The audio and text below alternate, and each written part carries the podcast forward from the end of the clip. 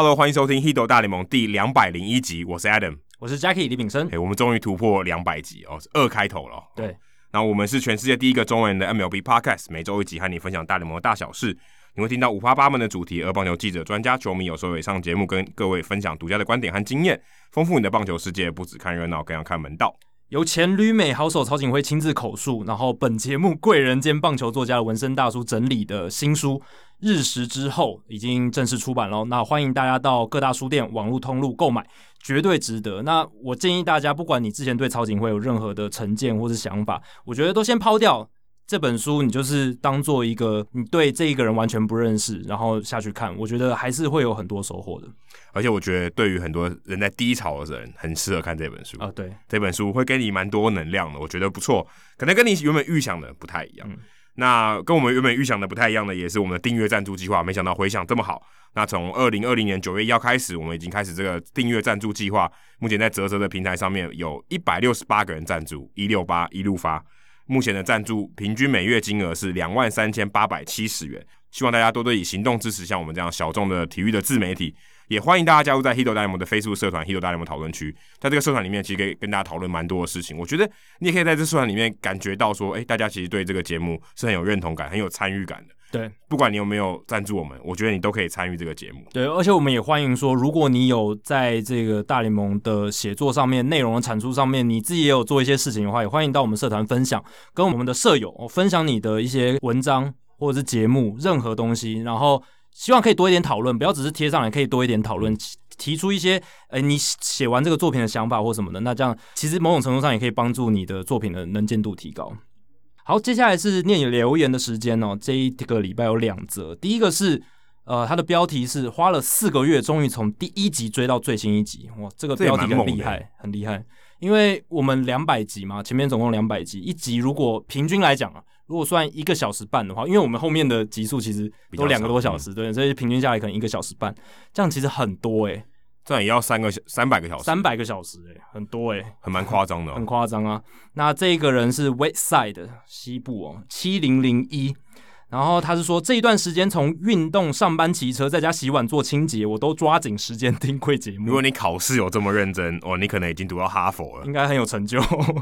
然后听我们节目也让他收获满满。哦，如果是资深球评主播或退役球员的访问，这些是我有预料的设定，但有些主题是他没有料到的，像是原来大联盟官方已经有在大陆耕耘了快十年的时间，这个让他。大开眼界，还有球探联想板球与棒球的关系，进而到印度找人才。我们有聊一些电影的东西，还有像是运动防护与运动心理学。哦，运动防护是达斯的部分啦，那运动心理学应该是讲 Hans 那一块吗？嗯，那一集对。然后大联盟球队的球探在台湾的工作内容，球场场务人员，还有棒球相关书籍的推荐与讨论，这些是他之前可能没有想过，诶，一个大联盟节目可以讨论到的。然后 Adam 的棒球伊甸园让他想起了二零零六年休赛季的时候去参加 Dodger Stadium 这个应该是 tour 吧，应该是球场导览。对，他应该是 tour，因为休赛季只有参加 tour，对，不然他进不去。对啊，从 Hito 大联盟内容可以知道 Adam 跟 Jackie 对于节目内容的用心哦。另外呢，他最近有听这个一百九十九集，发现这一位来宾就是 Matt 啦。这位来宾的声音怎么那么熟悉？原来是他同系大他两届的学长哦。所以这一位听众 Westside 他应该也是东吴大学的。那他说 Matt 当时在系篮也是相当厉害的前锋哦，运动能力真的很好。所以他是 Westside 不是 Whiteside。对，应该对，没有了，是赛的话就厉害了。对，然后他说，最后谢谢两位带来与棒球相关、既有广度又有深度的内容。然后他也说他是当时 ID USED 七零零一的听众，应该是听众信箱里面有问过问题的人。他说他现在回答我们当时的问题了。他说他不会只听到七十多集，你们一直做，我他就一直听下去，做几集就几集。OK，好，那你命也要够长哦。OK 的，要至少要跟我们一样长嘛。对。然后接下来是终于借两百集的契机，逼懒惰的自己来写评论哦。这一位网友，那这个网友其实我补充一下，是 Eric，他是这个来自中国的听众，不过他现在在美国的南卡哦来留学。对。然后他的这个留言是 Jackie Adam，你们好，我是一位听了三年 Hito 大联盟的老粉哦，但之前一直收听的是 Bruce。在喜马拉雅上发布的节目，Bruce 就是我们一个很知名的大陆听众，搬运工，对，搬运工，他会帮我们在这个大陆的这些平台上面 PO 这样子。那他说最早也是通过 Bruce 在微博上面发现《Hito 大联盟》，一听就爱上了，一听就不间断的听了三年，每听完一集就开始期待下一集，非常喜欢你们在节目里分享的知识、经历和观点，以及你们讲述的方式。我从二零一六年开始看 MLB。那个时候才开始看棒球，而且也很快就爱上了棒球，成为皇家队的球迷，还在微博上搞了个皇家的主页，分享新闻、比赛和自己的一些观点。但是在遇到 Hito 大联盟之前，一直都找不到组织哦，其实基本上都是他自娱娱乐而已。对于棒球的认识也很浅，直到听了 Hito 大联盟两位的分享，带我进入了一个新的世界，对棒球和整个产业都有了更多的认识，感觉非常幸运。喜欢棒球的我和喜欢分享的你们。共出于一个世界，并且可以相遇，哇，这也太会写了。他说去年还有幸可以跟 Adam 有一面之缘。他说他跟 Adam 在亚利桑那春训舰里面跟 Adam 聊天聊得很开心。Adam 还带他去了 Phoenix 哦，Phoenix 市的 Rolling Factory Store。你也有去过吧？那是就买卖球的那个。哦，有有有有有有有有带我们去那个 Jack 是是 Jack 带我们去对，Jack 带我们去的。Adam 还介绍王志廷的翻译 Charlie 呃给他认识。最有趣的是，他第一眼看到 Adam 的时候，感觉这人谁又？谁又的意思是什么意思啊？是认不出来的意思，还是很我就很路人、很面、很陌生的意思？哦，可能很陌生。谁有？我我不太知道这个用法是什么。这这人谁啊？这样子意思？对啊，可以请 Eric 跟我们解释一下这个你的这个表达方式是什么？因为这可能是中国的用语，对，对，可能是中国用语。这，这人谁哟？对之类的。但是 Adam 一开口的时候，我就突然感到很兴奋，感觉如同跟老友见面。其实很正常，你听了他的声音听了那么久，对啊，突然直接面对面听到，会有那个临场感很强。他说非常感谢 Adam，呃，最后作为一名皇家队的球迷，希望 hit 大联盟能稍微多注意一下皇家，毕竟小市场的球队啊，战绩也最最近几年不是那么理想了。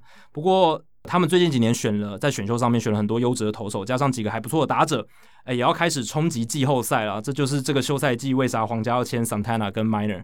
呃，这个我保留了，他们这个战力可能要冲击季后赛 还是有点难，有点困难。但当然，美联中区相对来讲，对这这几年应该还还是有点机会。他说：“当然，我相信如果 Hito 大联盟在二零一四一五年的时候就开始做的话，一定会聊很多皇家相关的内容，因为那两年皇家都打进世界大赛嘛。”所以，如果今年开始皇家有崛起的迹象，希望 Hito 大联盟也不要忽视。呃，祝 Hito 大联盟人气起飞，收听长虹，感谢两位。然后他说，透过这个机会才发现，原来 Apple Podcast 里面的更新比喜马拉雅快的很多，所以以后就直接锁定 Apple Podcast 的更新，对吧？其实 Apple Podcast、Spotify 这些应该都是很快就会上去的了。那皇家，我们之后。应该都应该会聊到啊，应该会聊到，而且我们之前也有聊到那个啊，Carlos Santana 的签约嘛。哦，对啊，还是有啦，啊、比较少一点。只是呃，我个人对于皇家的目前的战力还不是很乐观，也不是要泼你冷水啦，只是这是现况这样子。好，接下来泼冷水，我们来个冷知识。那这个礼拜有发生蛮多事情嘛，Hank Aaron 过世了。那我们来聊一下 Hank Aaron 的冷知识哦，当然不会考你他打了多少支全垒打这么简单的，来给 Jackie 考一下单选题，有五个选项哦。下列有关 Hank Aaron 的叙述何者错误？这是我自己去找的啦。嗯，第一个 A 选项 A，MC Hammer 就是因为长得像 Hank Aaron，因为他绰号叫 Hammer 嘛，才被叫做 Hammer。哎、欸，之前你有介绍过 MC Hammer 对不对？有介绍过，所以讲讲运动家的故事的时候，他当初被当初被挖掘的时候，在运动家的球场外面的。如果你有仔细听 Adam 那一次的讲解，应该会知道。OK，好，接下来 B。这个 Hank Aaron 曾经被 Larry King 啊，也是这个礼拜过世的这位名主持人访问过。C Hank 不是他的本名。D Hank Aaron 只效力过勇士队。一根据 Baseball Reference 记录，他唯一没有守过的非投手的守卫是有几手？这一题的冷知识其实我知道答案，因为你知道答案。对，这个礼拜我听了蛮多，就是汉克阿伦他的一些介绍，还有他的一些回顾什么的，所以然后也有去查一下他的一些数据什么的，所以。这题的答案我知道，这个很简单吗？我觉得不简单啦，不简单，因为你要知道的层面很广嘛。对，对我我我故意的，我什么都有，真的，场内场外的都有，就是他唯一就是没有成绩的。对我，我可以先跟大家讲的是，Hank 不是他的本名啦，因为他其实比较喜欢大家叫他 Henry。对对，这个是如果你有听过一些美国记者讲他的名字，有些记者也直接说 Henry Aaron，他们不会说 Hank Aaron，嗯、所以这个是我第一次第一眼看到这个题目的时候，我第一个就马上抓到这个是呃正确的。但这个我相信很多听众可能不知道哦，完全不知道，对，对不对？因为 Baseball Reference 上面就是写 Hank Aaron 嘛，对。呃、如果而且你平常看这个报道，他不会写 Henry Aaron，对，大部分都是写 Hank Aaron，有些可能会比较仔细，他可能还会中间有一个这个 quotation mark，就是。Hank Henry Aaron 有点像说曾公曾文成，对对对对对，但他可能叫他曾公，不知道他叫本名叫曾文成，对，就是类似这样的感觉，所以这个我觉得可以点出来讲一下。那其他的话就是大家再去想象，像 Larry King 他访问的人这么多，对不对？对，非常多。对，就是应该大部分名人都被他访问过了。可你要想，他是不是同一个时代哦，或者他有没有机会上他的节目哦？对，这个这也不一定哦。对对对，所以这个答案我们就等一下再揭晓吧。好。那这个礼拜大来宾时间呢，我们邀请到 Fox 体育台哦，前 Fox 体育台节目部的 Alan。那其实为什么我们会邀请他？其实跟我们上一集的节目有点关系，因为我们在聊，跟马里欧在聊说，哎，大联盟的市场到底在台湾有多大？哦，这个问题就一直萦绕在我心头。然后想说，哎，怎么都有点不知道这个范围很难抓哈，不是说到底是十万还是五十万还是一百万还是两百万？因为这个范围很大，不是说十万跟十五万的差别，一直想不通。因为我也想知道说。Hito 大联盟的这个极限在哪？对，对不对？我想一定有一个极限。就关注大联盟或者关注棒球的人，不可能是两千三百万人嘛。甚至如果你包含中国或是全世界的华人啊，大家也不知道多少。但是我想知道我们的范围到底有多大，因为马力欧跟我们讲这件事情嘛，所以就很好奇。而且这样我们才能知道说我们可以多努力，我们还可能设定到多高远的一个目标。就喜马拉雅也是要等要爬一阵子的，对不对？我们知道知道喜马拉雅有多高啊，对不对？虽然地面会一直隆起，但我也知道它大概有多高。所以就很好奇的问题，然后就想问，我就问陈子轩老师，我想说，哎、欸，他对于运动还有体育媒体应该很有了解吧？而且之前也在 Fox 体育台当球评。对，然后我之前有去这个国体演讲，有跟他有碰面过，想说，哎、欸，问问他，他说，哎、欸，你不如就问 Alan 吧。哦、嗯，所以我就说，哎、欸，Jackie，你跟 Alan 比较熟，去邀请 Alan 来上节目，哎、欸，就就有这一集今天大来宾时间了。对。只是要先跟大家讲的是，这个问题的解答，其实我们跟 Alan 聊到最后，好像也没有聊出一个精确的数字。但是我觉得中间我们过程聊的很多因素，其实都会影响到这个潜在的数字到底是什么，或者是我们也希望听众。告诉我们，哎，对啊，多少？你推估嘛？你从我们聊的内容里面，哎，说，哎，如果这样听下来，我觉得大概是多少？或是你有统计分析的这个，或是你做过人口普查，你可能做市调公司的，哎，麻烦给我给我们一点提示，好不好？我其实真的蛮想知道的。哎，真的，因为这个其实不只是帮助我们，你说其他的棒球频道其实有帮助啊。嗯，你如果知道喜欢大联盟的人有多少人，那你就知道，哎。如果连喜欢大联盟的人都那么多了，那台湾棒球的市场，哎、欸，其实很大，对、欸，说不定是这样子的感觉。哎、嗯欸，你也可以帮助我们，如果今天有机会跟厂商合作的时候，哎、欸，也是可以讲一下。对啊，大联盟有这么多人关注，因为我们其实想这个问题，第一个想到的是台南 Josh 的订阅人数，嗯、因为它算是一个标杆嘛。但是你想到最后会发现，台南 Josh 他不只做大联盟，对，他是整个棒球，所有喜欢棒球的人应该都会订阅他的频道。他讲的范围涵盖的很广。所以好，如果今天他的二十几万订阅人数是所有喜欢棒球又会订阅 YouTube 频道的人，那大联盟的呢？对不对？那大联盟的是多少就不知道，对吧？所以我们希望有神人可以帮我们，然后也希望大家能在这一集跟 Alan 的访谈里面可以得到一些收获。对，我们来听听看 Alan 怎么说。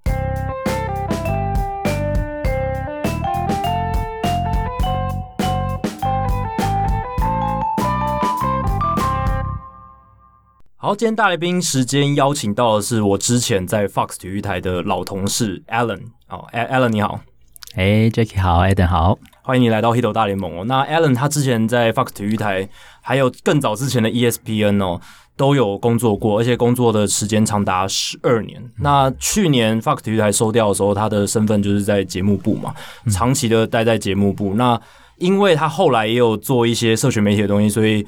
诶，我跟 Alan 在工作上也会有一些交集，这样子，所以也就这样子认识了他。其实也也四年了嘛。哦，有，我是从二零一六年进去 Fox 的，对对对，有四年了。那其实我已经在节目上，就是 Hito 大联盟里面分享过去年 Fox 体育台收掉的时候我的心情。哎，但是我想我才待四年而已，跟 Alan 十二年比起来，哇，这个才三分之一而已。所以你你等于是念一个大学，他念一个大学，然后延毕延毕四年，然后再念一个硕士，然后也念了四年。对，可以，如果你从大学念到博班，差不多诶十二年，搞不好。应该应该已经毕业了啦，应该已经毕业了。对，对，对，所以这个时间是非常长。你在这个集团里面，其实也有很深厚的感情，也经营了非常久。那也想请 Alan 这一次来分享一下，就是你当初去年 Fox 体育台收掉的时候，你的那个冲击感是什么？然后还有你当下那个感觉是怎么样？或者从你可以从更久之前来。推一下原因，然后这个整个铺陈到最后，哎、欸，对对对对，是怎么样？哎、欸，有感觉到哪里不太对劲，然后到最后哦，这个事情发生这样，对，有没有嗅到一些迹象这样？哦，其实如果要谈这一段的话，其实你们说到到目前啊，到此刻为止，我都觉得还是觉得好像心里被抽走一块那种还是空空的。你现在是有这种失恋的感觉吗？哇，还是你没有失恋过？啊，失恋失婚那种感觉吧？就是失恋，就是你好像起来，然后突然觉得少了一个东西，嗯的那种感觉，空空的。啊，生活本来一个习惯的部分，整个被抽掉那种。对对对对，算是这样子啊。因为就像 Jacky 说的嘛，就是已经做了快快要十三年。其实如果如果一切顺利的话，就是说到今年四月，其实已经是会满十三年了嘛。嗯，对啊。那其实就是真的就是一个生活，除了工作以外，就是一个生活的习惯嘛。那你包括你看的东西啊，然后你做的事情。虽然里面有一些不同，可是你基本上你就是在这个大环境里面一直等于说算耕耘着这样子啦。那不是缴获，刚才你的头你的头部的动作感觉好像像缴获，类似类似类似像缴获，对对对对啊。那啊，今年又特别啊，应该说去年去年那个时候特别有感触，因为我记得，因为 Jacky 你知道吗？我就刚刚生小宝宝嘛，对，对啊，生小宝宝。然后我记得就是集团在宣布说说这个台要准备结束的时候。刚好是我小宝宝出生的隔一天，对，所以你就知道，对对对，那个爸爸来讲，一定是觉得哇，天哪，到底是发生什么事情？所以以后他绝对不能看迪士尼的卡通。哎，对对对，我那时候说 迪士尼乐园，我们要考虑一下，对 对对，认真考虑。不好的地方，迪士尼米老鼠都很坏。对啊，不会啦，那开玩笑，就是说，嗯，我记得在那个时候就觉得，就觉得有点，其实应该怎么讲？当下心里就是觉得好像。不知道发生什么事情，然后一时之间其实没有办法做反应，我就觉得说，所以对你讲是很意外的哦。其实是很意外的，就是说对我而言，像 Jacky 问我说，你觉得就是怎么看待它是合理还不合理？可是就情感面来讲啊，其实我觉得，其实我就是蛮讶异，然后也觉得其实不合理。不合理的原因是觉得说，我可能知道这个环境并不好，可是我也很意外，是说。怎么会是我们先？嗯，对，对，对，你这样听起来好像是有人比你们应该还先的意思。我我当下那个时候会觉得是这样，因为我一路这样看来嘛，我因为我知道整个体育这个应该说电视产业，它本来就是嗯、呃，人家说有点有点夕阳产业那样子啦。那你特别说你要做到体育台。体育台这样子的话，这个规模化，大家就也也都知道说，可能因为怎么讲？因为我们在节目部，哦，包括我像我之前在那个业务部也好，我们都会看那个收视率数字嘛，然后会看。那这样长期看下来的话，你就会知道说，其实状况是一直一直在呃变差的，每况愈下。对，应该这样讲，因为我们每天。呃，现在呃，之前在节目部其可能不会说很细的一直在看一些收视率数字，我可能就每天去经纪公司的时候，我们就会浏览一下嘛。那浏览一下来，你就大概会看到一些看到一些那种状况，就觉得说哦，好像真的不是很好。就是对照对照一下其他台的一些收视嘛，嗯，看起来诶状况好像就真的不是很好。然后再接下来看一些比较细的报告的时候，一看一下就觉得说哦，好像每一年每一年它都是往下逐步在嗯对。这样下滑，这个这个下滑是很快的还是很缓的？对你们来讲，呃，对我们来讲哦，嗯，其实到后面这些年的话，应该是说你会觉得它都一直在有点像低档了，嗯，对。然后因为毕竟就是从我刚进公司开始那个时候到十多年前，对，十多年前到现在，它其实。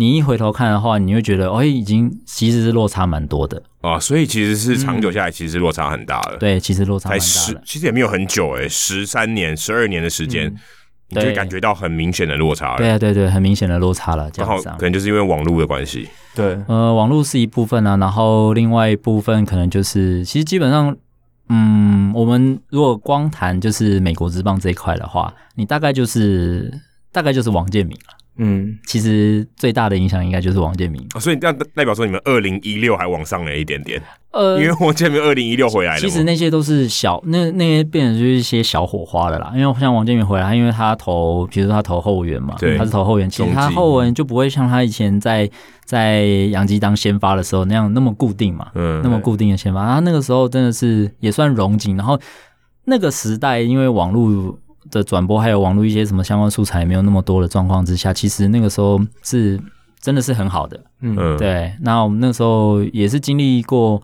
因为我二零零八进去嘛，所以我我有赶上一波，赶上后面那一波，对。对，就呃不第二个十九胜。的赛季，第二个十九胜的赛季，然后隔一年就这样啊，到了很棒的上半季，对，然后接下来就那一扭之后，后面就后面就会变成零星火花了，就再也没有一个像王建民这样子的呃人可以拯救收收视率，对，应该是这样讲。那个年代的收视率跟就是最后比起来，嗯，有没有差到十倍？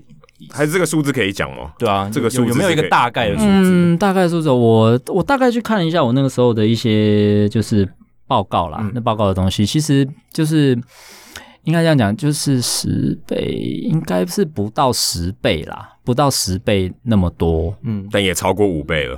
有有有有，那那很那也蛮夸蛮夸张的。应该是说，从五倍代表说一一百趴变二十趴，只剩二十趴，对啊，呃还不到，这样是四对，这样五倍。如果本来有五十万人，可能就只剩下十万人，对，这蛮夸张的。这个落差是蛮大的。对啊，因为常常会有那时候碰到是说，当时的一些平均的收视率，它那个数字可能是你后面这这些年表现特好的。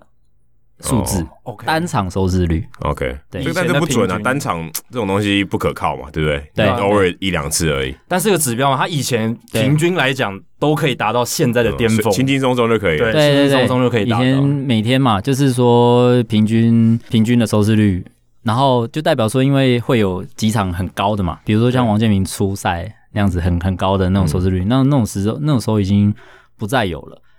就是说你在一般的例赛里面，你可能说我们到后面这这些这些日子的话，可能就是有一些就是极度非常大的事件，比如说呃你要说什么世界大赛好了，对或者说季后赛啦，嗯、然后特别精彩的几场比赛，也许哎有时候会跳起来是放个火花对之类。可是你要想想看，就之前的那那段日子，可能是啊他平均有一个蛮好的水准，然后。投四休一嘛，王建民头四休一，哦，投一休四啊，头四休，不不不，投一休四，头四休一应该是 他可能他可能一年就挂，他可能一年就挂了。对对对啊，那个时候就是说，他可能就是这样出赛频率的话，你可能哎有几天一个礼拜可能有一天到两天，你就是哇起来就是成绩很好，对，而且平常保底都很很不错，对，真的就是业务部而言就是困霸数钱啊，真的。就像买了台机一样，没有？现在现在这个感觉，对啊，可是到现在为止，到这些后来后来就王建民。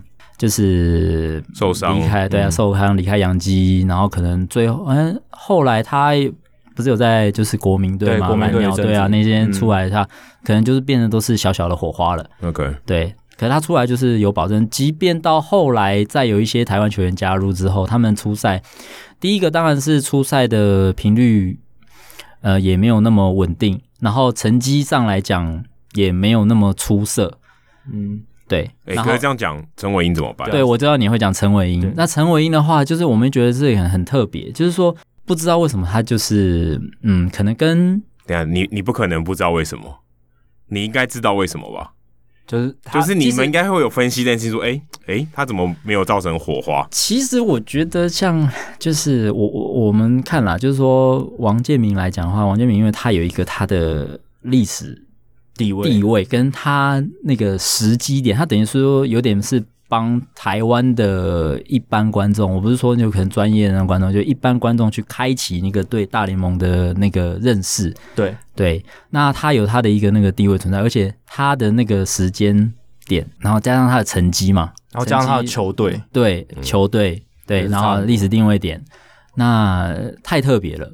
人家都说像初恋哦。嗯，对，他就是初恋，他就是初恋女友。啊，对对对对，他就大家都忘不了啊。第二个他可能就觉得哦，呃，OK 这样子，而且就太美好，而且大家那个时候可能也会觉得哇，好惊讶，说原来台湾的投手已经可以在我们当然想说哇，在美国那个世界，嗯，而且呃，不只是表现还不错哦，不是说拿到一席之地而已，而且是我可以站到前面 top five 的这样的赛扬奖第二，票选第二，对对对对对，这个是很了不起的事情。对啊，而且那刚刚像 Jacky 说的，就是说他在洋基队嘛，那其实都是有很大的加成，那就是整个整个就是天时地利人和啦，应该这样讲。对啊，那当然最后就是比较可惜一点，可是他的地位等于说，当那个时候就是确立下来，即便他到到最后。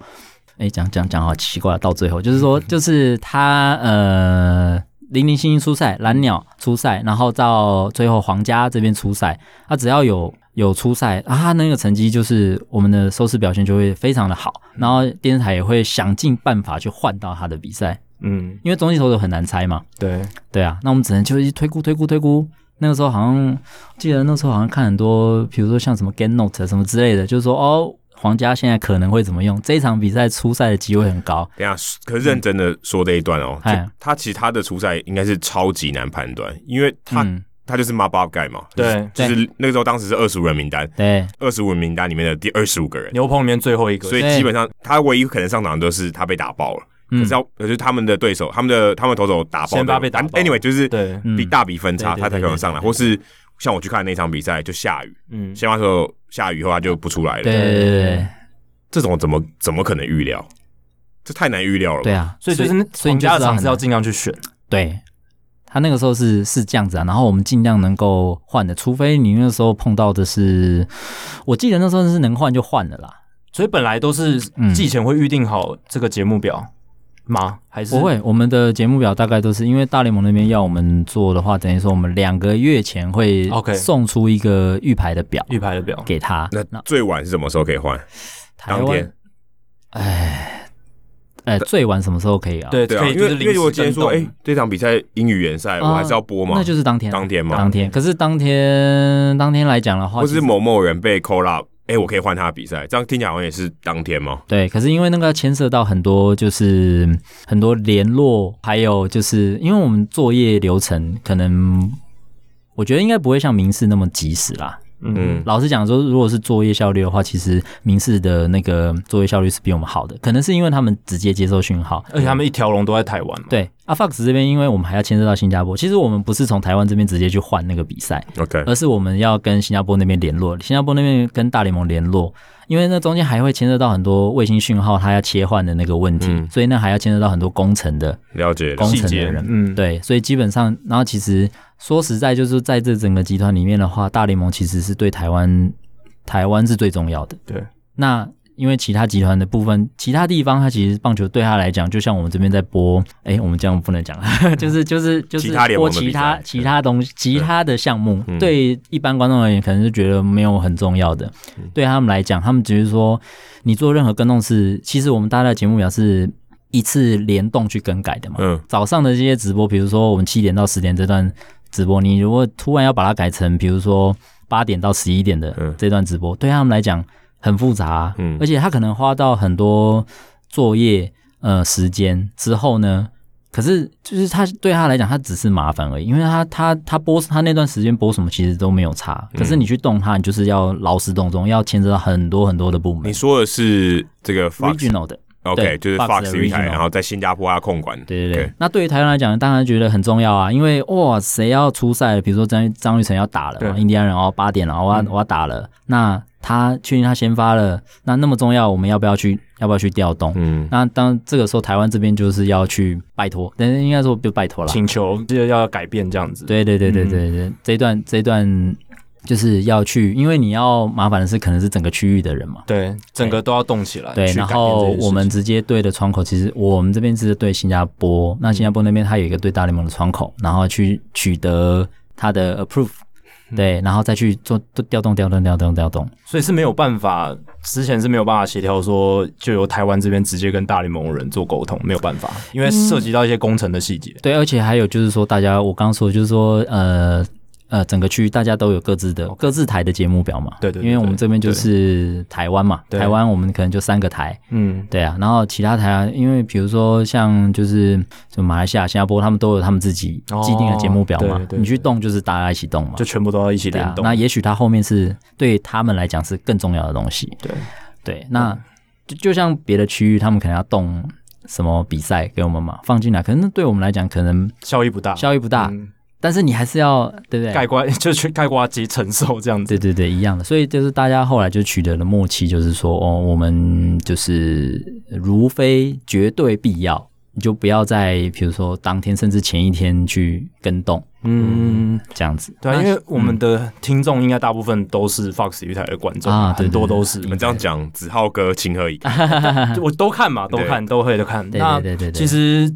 我会觉得说，大家应该都不太清楚说，哎，其实 Fox 体育台背后运作这么复杂。大家以为说，哎，今天有谁比赛，或是我想看什么，你应该听观众意见啊，然后就马上做跟动什么。所以大家可能看 MLB TV，觉得哎，我我马上换另外一个频道就好，我马上换另外一场比赛就好了，很方便。有那么难吗？对对对对对对。但其实一个电视台运作来讲，它不是只有播棒球的话，不是只有大联盟内容，它涉及到的联动范围是很广。尤尤其是 Fox，它又是一个国际的体育电视网，对对对对，这个复杂程度。我相信是一般观众比较难想象得到的啦。对啊，就算其实就算那个时候你想要想要解释，其实大家也觉得他没有办法，就是比较没办法理解这样。他们可能就会觉得，就像转选台期一样嘛。嗯。比如说之前也会碰到，比如说早上七点多的比赛播一播播一半，哎哎林志伟上了，他是什么九点钟的比赛好了，那上了为什么？不切到那边去，切过去啊，对啊，或者说这场比赛现在下雨嘛，下雨的话，下雨的话，呃，他可能是一个小时后要打，哎，你们为什么不先去播八点的比赛呢？这样我我之前有听过一个传闻，就另外一台有播的，他们就想要，哎，如果今天假设林志伟有上场打，那可不可以临时切换到那个打戏去看？对，因为。听起来就像是 MLB TV，对吧？这可以牌子可以讲嘛？对，嗯，你可以说，哎，OK，什么某某上场的时候，我就换过去，再换回来，OK，甚至你要切两个荧幕、三个荧幕、四个荧幕都可以。对，但电视台做不到这件事情，有点尴尬，对不对？嗯，有，因为要换嘛，讯号要换。我之前好像看到电视台有做子母画面，有啊，像有吗？像明视，明明是有做子母画面，就明视，你要把我。台那电视台讲出来，但他们确实有做，这是大家看得到的嘛？他们有做字母画面，就是比如说某个台湾球员的画面，他就打在上面，对。然后主画面还是有播另一场比赛，这样子，对对对对，就让你可以及时关心啦，这样。对对对对对。那可能就是一个打席嘛，或是他如果是后面投手上来，可能就看他丢那一局之类的，就是至少是一个呃相对短暂的一段时间，不并不是同时播两场比赛都字母画面，这好像有点怪怪的。也算是一个比较折中的做法，有点像。即时新闻哈，对对，但 Fox 要做这件事就相对难度更高一点。对，这个其实呃，这是另外一个另外一个问题啊，就是说呃，在转播合约方面来讲的话，其实就是每一年它会有一个算是预定的场次，好场次，那就是说它可能有一个场次的很明确的一个上限，嗯，对，那你。你现在去播那一场，你就是用掉一个哦，场次的额度扩大，对，会有一个是这样子的那个状况。那那个可以讲是多少场吗？例如可能一百场、一年八十场，就一年的可以一年一百六十二场吗？对啊，这个大概多少？还是因为你每一天可以播两场，哎，对不对？对对对对对，所以那可能将近两百，可能两百多场。对啊，我们之前之前呃，在前一份前一份前一份在播的时候，应该就是两整季就是例赛就是两百六十场哇，嗯、那等于就十分之一诶，嗯、大联盟两千六百三十场比赛，嗯，你刚好播十分之一，那也蛮多的，两百六十场比赛嘛，对啊，所以蛮多。然后其实这样换算下来的话，你大概一个。一个礼拜你大概就是播大概十场比赛啦，嗯，应该说十场比赛这样子嘛。嗯、所以说，当然在用用这些额度的时候，你就是要特别那个嘛。特别衡一下，对啊，那其他部分可能就是都是技术问题啦。嗯、其实如果真的要做像民视那样，因为我我并不清楚他们的规范是怎么样，嗯嗯对，然后能不能这样做，我也不我不确定，对，我并不确定，是是是，对，那只是说可能就是一开始就是说额度啦，额度是一个很大的考量，对啊，因为其实每每播一场，其实就是一个那个啊。就用掉了一场比赛，那万一他的效益没有达到一场比赛该有的效益，对啊，对啊，对啊，对啊，那就是应该应该就是这样，不太理想的一个状况。对啊，因为播了都是希望能够赚到赚到钱嘛，极大化的效益。对啊，你这样播过去一个打席两个打席，那可能就是意义就是那个就是展示的意义就是比多过于实质啦，应该应该是这样说了。而且有一派球迷会觉得，我原本那场比赛看的好好的，你为什么要把我？干扰我的比赛画面，就是两就是两就是两派啊，你怎么做都不会多啊，真的真的。哎，像这种一般大家说播洋基队的比赛，或者说播台湾球员的比赛，基本上是你们完全不用考虑，就是 OK。如果今天没有台湾球员，我就是播洋基，就是这样的逻辑吗？还是说这两个是真的也不一定说一定是这两个？或者有没有其他的票房保证？对，有没有其他考量？在选场次的时候，其实电视台你要说它也是很简单了，它就是说看看收视表现嘛。嗯，那你说为什么一直播洋基也都会有理由？你你你请子浩哥来讲，他也是会这样说。对啊，那当然就是说大概看了一下，就是说像嗯参考了参考数字，就是说像之前因为电视台，比如说像我们体育台，体育台它会有一个它会去看的一个。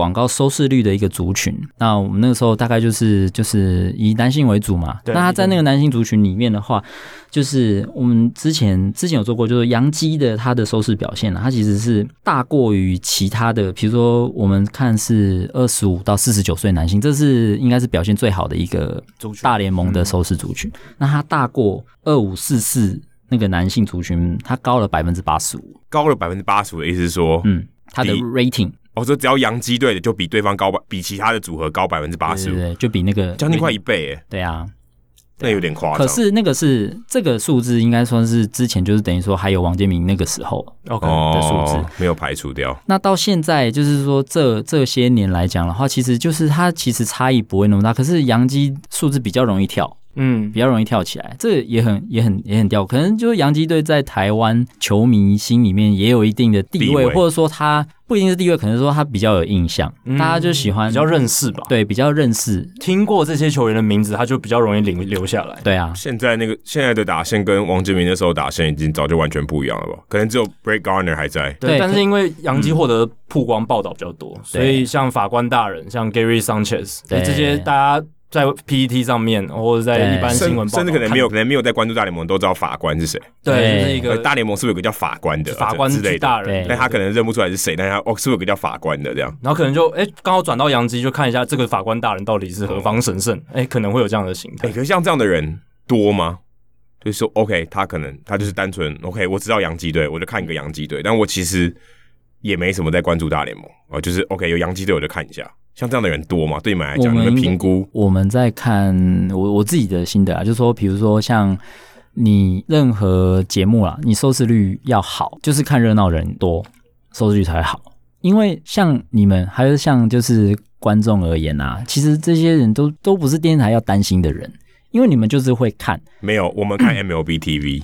对，这样可以，这样可以吗？以前以前没有这个东西的时候，或者是这个还没有普及的时候，我们还是要仰赖。对对对对对，转播，因为你们就是就是一定会看的收视户，对，你们你们就是会转到体育台。我们我们不重要，比较不是不重要，你们就是基本盘，基本盘。OK，我们你们是最最最最基本的那那一群人，因为其实大家就不用不用担心。那这样最基基基基基基本的那些人到底有多少？哎，因为就代表说你们今天播一场超难看的比赛，嗯，哎，这样讲有点怪怪的。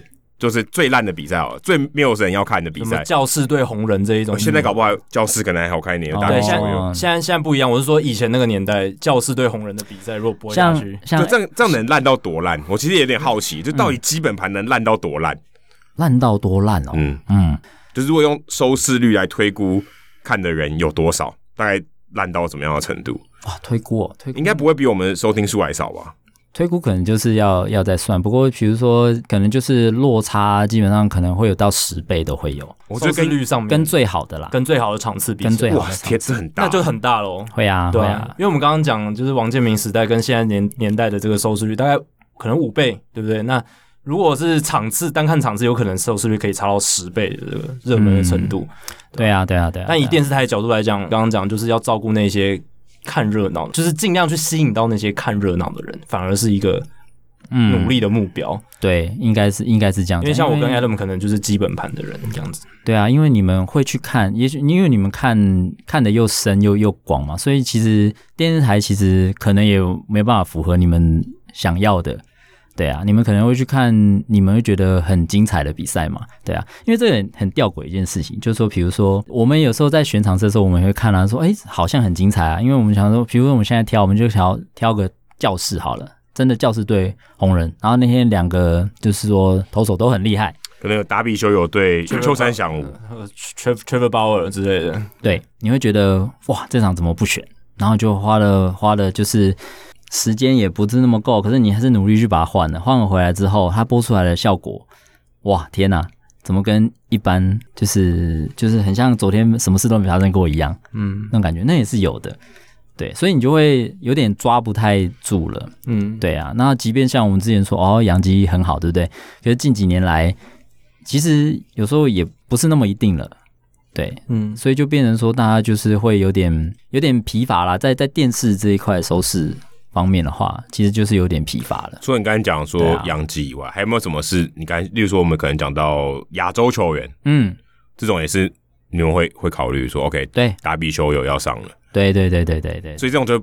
比较好猜嘛，因为他先发，对相对起来是对好猜很多。对，田中降大，对啊，田中降大，他只要能够固定有固定出赛的嘛，然后就是说他所属的球队，他的那个出赛的时间是比较对我们来讲是比较适合的。那可是听起来都还好嘛，因为如果今天是东岸的比赛就七点嘛，对，嗯，中部有些可能七点，有些可能是八点，对啊，西岸就十点，这听起来都还 OK 嘛，只要不要播到。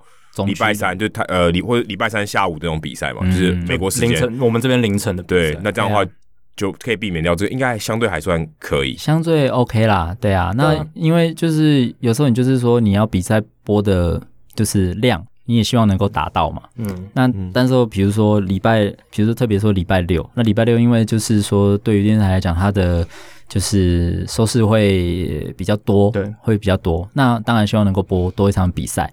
那比如说，呃，当然有七有十的话，那你可能如果你选了一场八，你就没有七跟十啦，哦、你就没办法七跟十。哎呦，这个没改不错、哦。对，所以播两场的时候一定要七十，就不能播中间八点的那一场。对啊，你就没办法播。顺就顺着问一下，那七跟十哪个会比较好？对，我刚刚有想到这个，到底七点播的、八点播的、十点播哪一个会？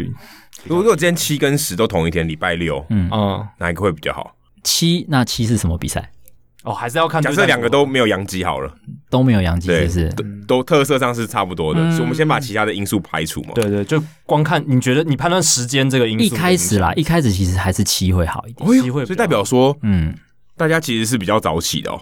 因为十听起来是比较晚起哦，可能理想，可能就是就是说，呃，嗯，应该说长期下来，可能大家已经有一种收视的习惯了。有时候就是对电视台排播而言也是这样子，因为其实你后来除了七星，你还有六的，啊，对不对？哦，对，还有六的嘛。你真的要早起了，他们七八都都有。可是大家好像习惯说七那条，可能也是受阳基关系啦，就是大家以前就是七点起来，哎，所以大家会真的从第一局开始看吗？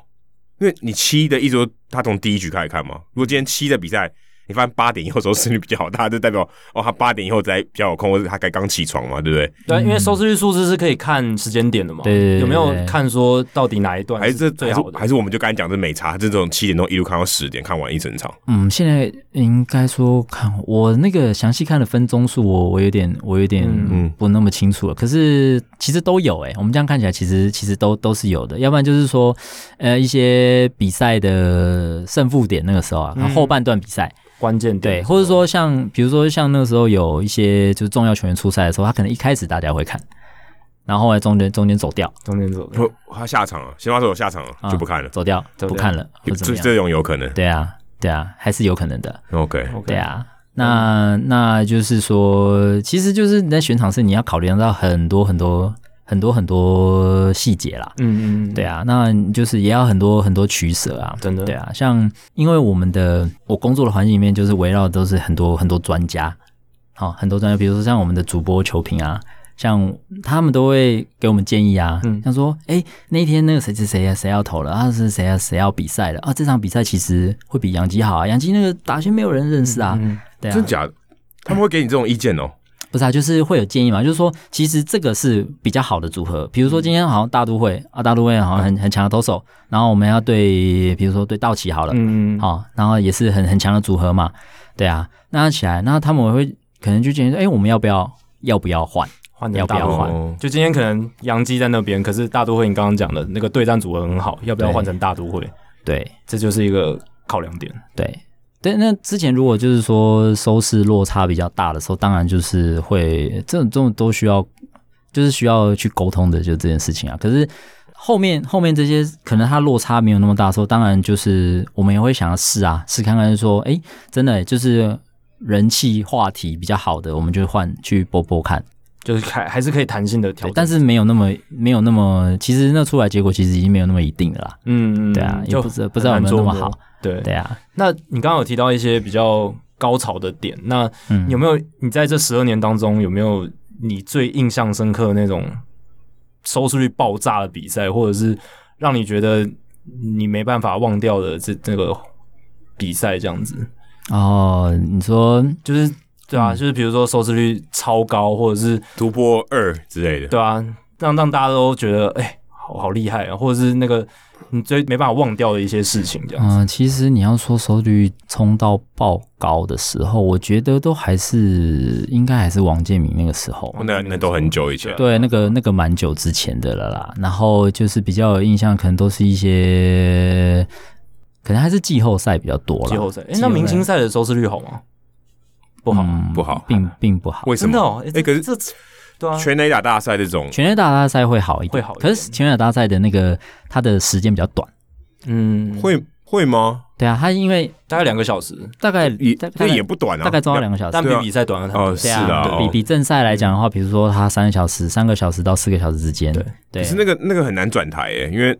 那个效果很好啊，就一直很紧绷，就一定一定得看啊。对啦，对啦，对啊，它就比较紧凑，然后毕竟一年就一次嘛。OK，对啊，那个而且那个紧张程度一定会有的啊，比赛还不见得会有那种紧张程度，对对对对？对，一个一轮一轮的一轮，然后大家有一些计时赛嘛，对不对？对对对对对对对，那个紧张程度是可能比一般的比赛来讲更刺激的，而且而且更紧凑吧，我觉得节奏上，对对，节奏会比较紧凑啦。可是就是一样吧，我觉得就是说，对一般观众而言啦，对他来讲，他觉得精不精彩？他觉得会不会像你像你刚刚讲起来，你会觉得哇，好像很兴奋，对不对？我突然就觉得我们一直都不知道谁是一般观众，哎，到底一般观众是在你们电视台的人的印象里面，这个人是什么？这个这个人的面貌是什么？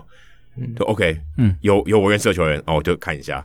没没有我认识的人不干我事，我就转台，偶尔转台七十三、七十四晃一晃，然后没有我认识的我就走了，是这种人叫一般球迷嘛？对啊，其实就是类似像类似像这样子，他可能对于他来讲，他可能认识的并不深呐、啊，嗯，并不深，他可能就是他大概知道大联盟，然后他大概知道有一些最有名的球队，可是他会转到七三七四，嗯，这个动力也蛮强的哦。对啊，对，他会回来晃一晃嘛？对啊，对不对？对啊，对啊，对啊，他想要找个球赛可以看一下嘛？对啊，这样的人对你们来讲算是一般的人吗？还是说他真的是路过，就一路转上去，六级转到七级，转到八级，然后哎，突然在七十级停下来？就是就是说，至少他会转过来的嘛。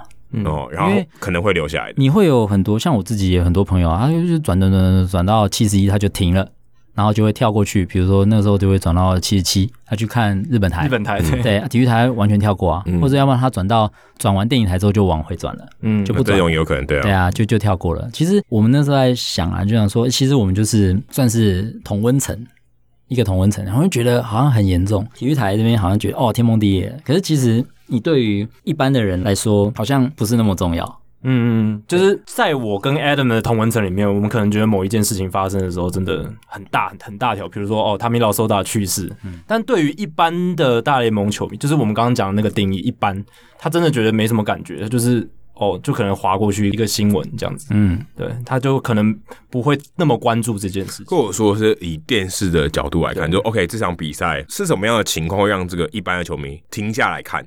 我说，哎。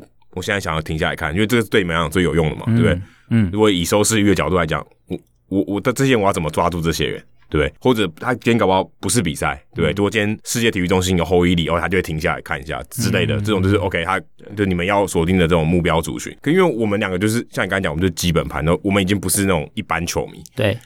所以到底谁是一般球迷？就是 OK，我们所以我刚才很好奇，说他到底符合什么样的特征哦？我们要怎么样扩展这一般球迷？我们能抓住越多一般球迷，我们就越成功哦。应该是这样逻辑。对啊，对啊，对啊，对啊，对啊，应该是这样说了。就是说，嗯、呃，就是一般人啊，一般人来讲的话，现在就是球迷也很聪明啊。他可能例行赛，例行赛他不怎么看，他可能到季后赛，他觉得那个时候是对一般人讲，他觉得说我例行赛这些球队会认真打，嗯。可能跟 NBA 那种感觉也会很像，他会他会认真认真去拼，然后就是不会大家放掉啊，对，放掉啊，这场比赛没有那么认真打，对，就算了，或是然后也会比较高高张力一点嘛，对，因为。打到季后赛一定代表球队比较强嘛，一定是的，对啊，一定是比较前面的球队才会打季后赛啊，而且一定是拼死拼活的打。对对对对对。然后我刚刚想到的是，应该球球员的知名度也是一个抓住这些一般观众的一个关键啦，就是对他能不能转到的时候看到他刚好认识的人。哎，可是像你们如果今天播洋基队比赛，你不会说法官出赛？你不会嘛？可是如果今天是什么林子伟先发，就会打一个林子伟先发，嗯，对不对？像这种很明显就是你们知道，OK，有台湾球员，他就会停下来看一看，对不对？对对对对对。法官可能就就不会写嘛，对不对？之类的。对啊，对啊，就是那种会做那种东西，就是应该还是会着重在台湾球员啦。嗯，因为你会特别看到我们，就是说，其实像名师也是啊，比如说他今天会写的就是林子伟先发嘛，那我们那个时候在做他刚那个时候在红的时候，也是帮他做一个特别的节目测标啊。就是知道他出赛嘛，就放他一个他的头的人像，嗯、对啊，然后就就写。那像比如说像我们日子嘛，像王博文那时候他打的时候，我们也是有一个他的车标，对啊，那那都会这样做。那希望能够就是说让所谓你刚刚说的说有些转过去路过的人，他可能看看，哎，我看到这个小偷了，就希望能够把他抓住，对，让他拉拉一下来来看一下，嗯。即便就是就是有一个机会啦，就是你你做人就是有机会嘛，嗯，对啊，然后然后希望能够抓住它。那对于就是就是台湾的观众员，台湾其实就是大家蛮蛮吃这些旅外球员嘛，嗯，就是会比较容易得到关注啦。你即便说像，即便说像说田中将大好了啊，达比修好了，对啊，对于他们来讲，可能吸引力可能没有那么那么多。台湾还是比较大一点的，对啊，台湾旅美还是还是会好。那我们问一个假设性的问题：假设陈伟英和张玉成在二零二零年表现都很好，嗯，好，就是球队的不动先发跟这个先发投手好了，嗯，Fox 鱼台还有可能会收吗？就是如果今天按照这种情况下，哎，这是一个静音嘛，对不对？哎，这个很近啊，都会给你一个很大的 boost，嗯，加上前面刚才的原因，哦，大家一路下降，然后突然在二零二零年 攀升，还有可能会收吗？假，这是一个假设性的问题，就是我会很好奇说，台湾球员的表现真的影响电视台要不要就体育台要不要继续下去，有这么大的一个关键吗？因为这个其实还牵扯到说体育台播其他的嘛，嗯，对。如果今天大联盟是 Fox 体育台最大的命脉，嗯，那可能这个很重要。嗯、我我不确定。会不会？如果这个假设性的问题，嗯，你你如果是你去判断，你觉得会不会有可能？如果是这样的话，顶多就是说，整个大联盟的收视也许会会比现在的平均好好一些啦。嗯，对啊，但还不足以救回去。我觉得，我个人会这样觉得。所以其实这个。嗯冰冻三尺，因为其实，因为其实就是当然，当然一开始就情感方面，当然觉得不不能接受。可是你你后来就是真的就是冷静下来想一想，像像那时候，我觉得像像王柏林，他那个时候有有写他的看法嘛，嗯，他看法，他是觉得说，其实冷静想想说，如果他是主管的话啦，其实他也会下这种决定啊，他会觉得，因为其实就是说做体育这一块，其实。不是那么的容易，因为你的成本支出是很高的。嗯，转播权，对啊，你看转播权利金也是，转播权利金是一笔嘛，大概大概多少？可能给听众一个大概的范围。因为之前有媒体报道，名次一年是两百万美美金，大概六千万台币左右。嗯嗯，因为详细的合约的那个数字，其实我我不是我我不是那么清楚，因为这个范围应该是相对是准确的吧？对啊，那如果他们的那个数字是准确的话，我们都应该在他们之上，因为我们拥有的拥。拥有的权利应该是在比比他们更更多嘛？了解，因为像在上面，对啊，因为像我们后来是也有也有取得一些就是就是数位媒体的经营权嘛，对啊，然后一些比如说他可以提供给我们一些影片啊，MLB Network 的东西，对对对对，制作那些东西嘛，对啊，那其实，在权利义务上面的话，我呃权利上面我们其实是获得的比他们多的啦，嗯，对啊，其实像比如说像这些就是说。像挑选场次啦，嗯、那些弹性上面的话，其实我们是应该是比他们更有有更多的啦，这样子啊，嗯、对啊，比如说优先选场啊，什么什么之类的那样子，对啊。那，再回到刚刚王柏林，你觉得像如果是你来，你来看看，你冷静想想，你会想到哪些面向？嗯、会觉得，嗯，OK，这个是 Fox 鱼台。观台的你觉得比较重要的原因？其实商业电视台它它要结束，其实就是说就是说你一定是营收不如预期嘛，嗯。嗯，然后再加上说呃你的成本可能每年都在垫高啊，嗯。嗯，因为我们不止播这些收讯号的国际比赛，嗯。因为像后来 Fox 他很花了很多时间去投入在那个就是国内的大学大学的大专的赛事 H 嘛，嗯、就是高中的，然后大学的 U 系列的，对啊，然后甚至比如说像我们播中华职棒，中华职棒也播过，对，然后企业女垒、企业排球、排球这些东西，那。不论这些就是比赛，它的它需要出多少，比如说到权利金啊，或是或是怎么样的。那因为你要转播这些本土赛事，你就必须要有转播的成本嘛。嗯，对，对啊，对啊，它不像大家想的那么那么简单，因为就是转播成本包括工程的，然后还有就是你主播主播赛评嘛。嗯，对啊，那这样子的话，其实一场一场。哦，全年这样加起来，零零总总加起来一堆，好多天数很多，然后一出去可能就是多少人，然后你有包括像你的就是转播成本是一笔嘛，然后你的差旅啊、嗯、主播球评的费用啦，然后各式各式这样零零总总加起来，其实都是都是很可观的数字。可这个听起来 OK，成本会变多，嗯、或是这个固定的成本是合理的，因为你做一个电视台，你这些东西是必须要做。可是听起来症结点应该是没办法赚更多的钱。对啊，应该是这样。然后就是成本跌高，业务量下降，或者是没办法往上。嗯，那这个的原因是什么？原因是什么？就是说，其实，嗯、呃，我看过一篇报道，就是说，二像大概二零一六年吧，二零一六年的时候，其实像网络广告，它的就是投入的预算已经超过电视广告了嘛。OK，那其实就是说，其实这应该。电视台应该都都很有很有感觉啦，嗯、因为像像以前那种风光的年代，比如说像什么林书豪啦、王建民那时候，那个是因为其实电视台其实没有太多很有力的竞争的对手嘛，那预算可能就是电视台这边比较容易收收进来，那比较容易因为。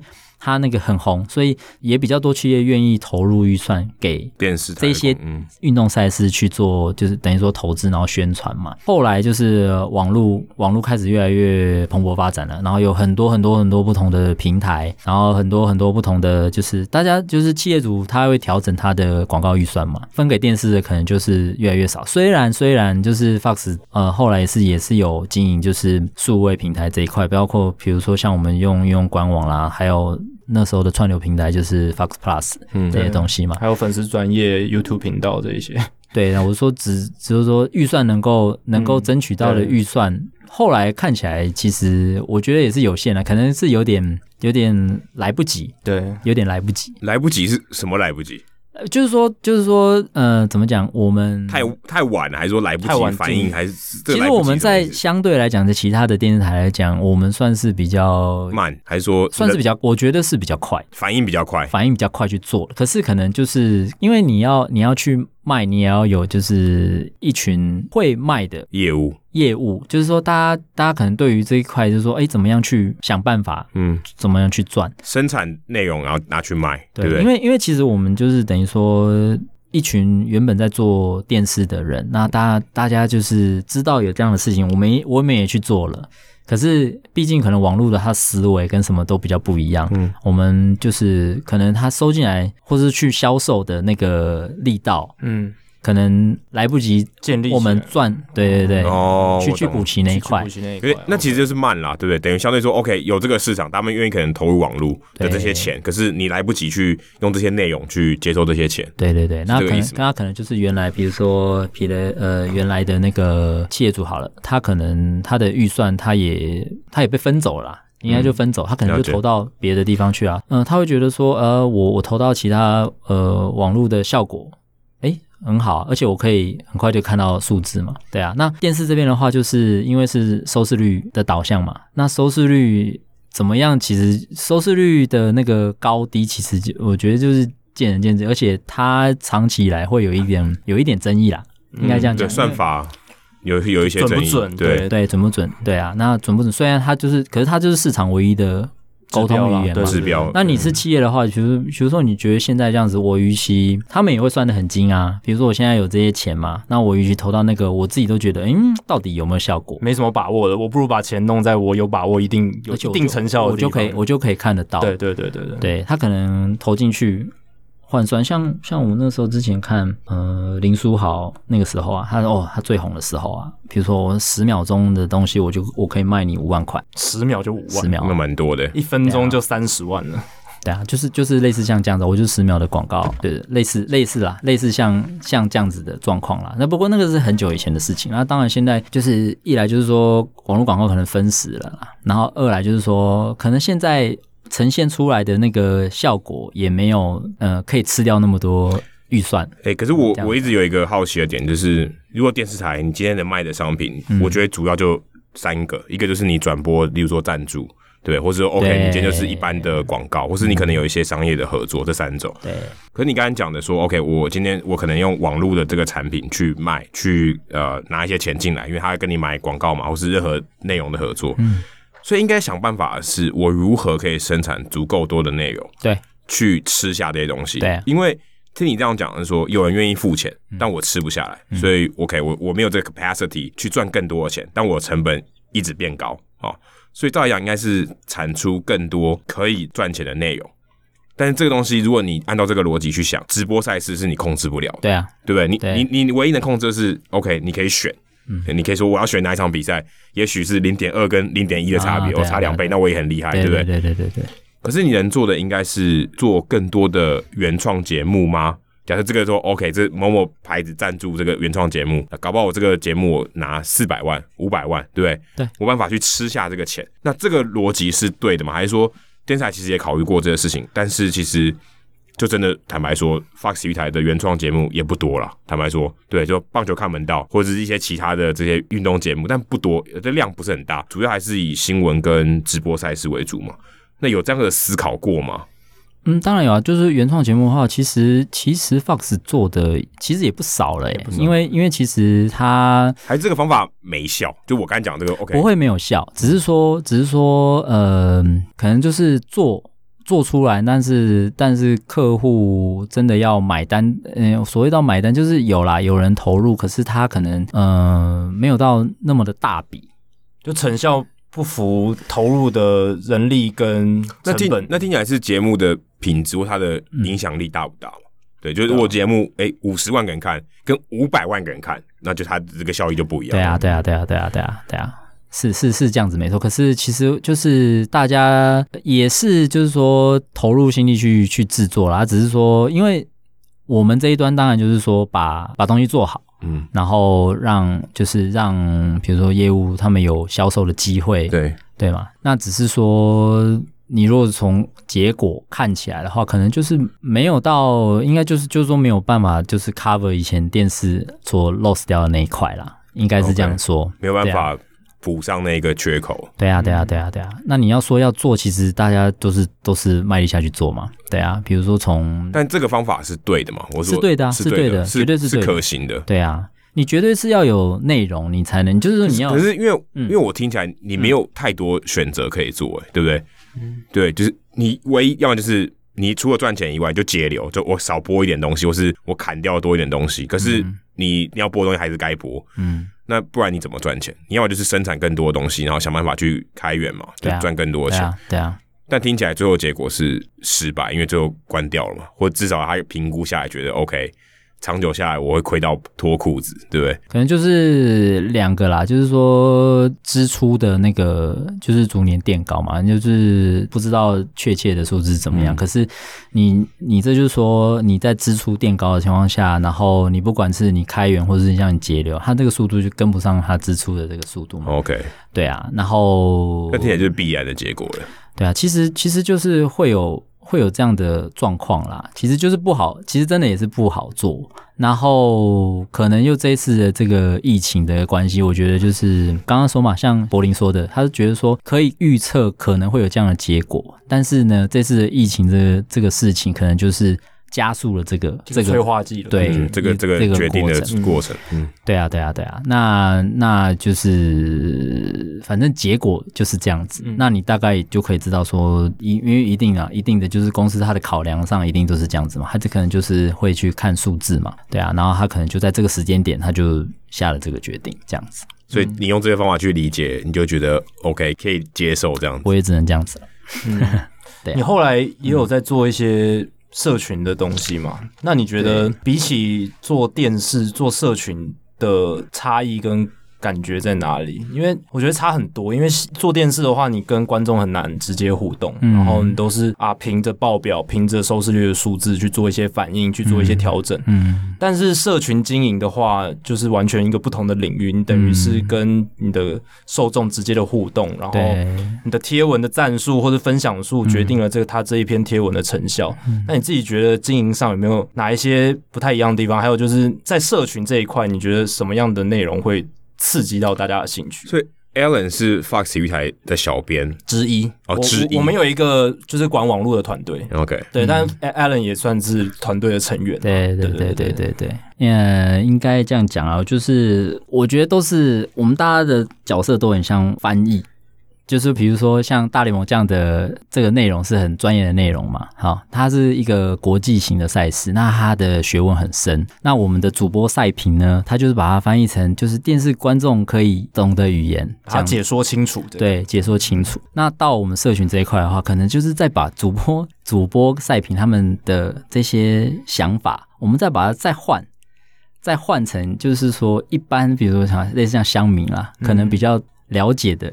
或者说他可以很快就可以抓到抓到点的，就更浅显的语言，更画龙点睛的一个词汇，去去吸引他这样子，嗯、对啊。所以你们心中会所想的那个要看的那个人，就是我们刚才所谓的这个一般的球迷嘛？对对对对。OK，就像我们经营我们的社团，我们知道社团的人大概会喜欢什么样的内容，大家对什么样的内容会有一些反应，或什么样的内容大家会诶比较积极讨论。嗯，因为我们会有一个这个听众的样貌，大概一个比较 general 的，你你们也会有，对不对？对，所以他他们会他们会对什么样的东西有有反应？呃，我我还是再再说一遍，就是说，比如说像这个社团里面的人啊，可能在对于我们这样子的粉丝团，可能他会觉得就是、呃、怎么讲，很浅很浅。我觉得不会，像我们，我觉得我觉得没有。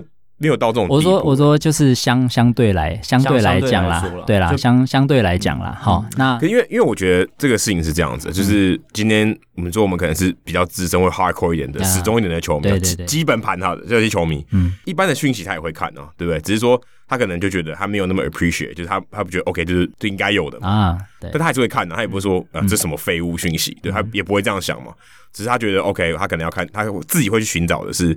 更深入，但他也不会说，哎、欸，这我东西我我不看，我跳过。对对，也，也不会到这种地步。不到跳过了。啊、我是说，就是说，所谓就是说，可能我们的目标，嗯，就不是你们了，嗯、就不是这样子，因为你们可以看得更深入。比如说，呃，可能就是一些历史的，比如说连结嘛，也许它连结是好笑的。像我常常也看到你去分享一些，就是呃，比如说就是一些谐音好了，嗯、或者说你会玩一些英文的梗。好了，这些东西，那这些东西来讲的话，其实那还是要有为什么会好笑？因为你懂，因为你懂它的，比如说历史的脉络或是什么的，对，甚至语言，你的单字得看得懂。对对对，就是像类似这样。那这样的话，可能对于就是我这边的普罗大众，可能他就没有办法那么快的去抓到这个这个点，这样子。对啊，那你刚刚说我们社群上面的话，大家会比较有反应的东西的话，其实。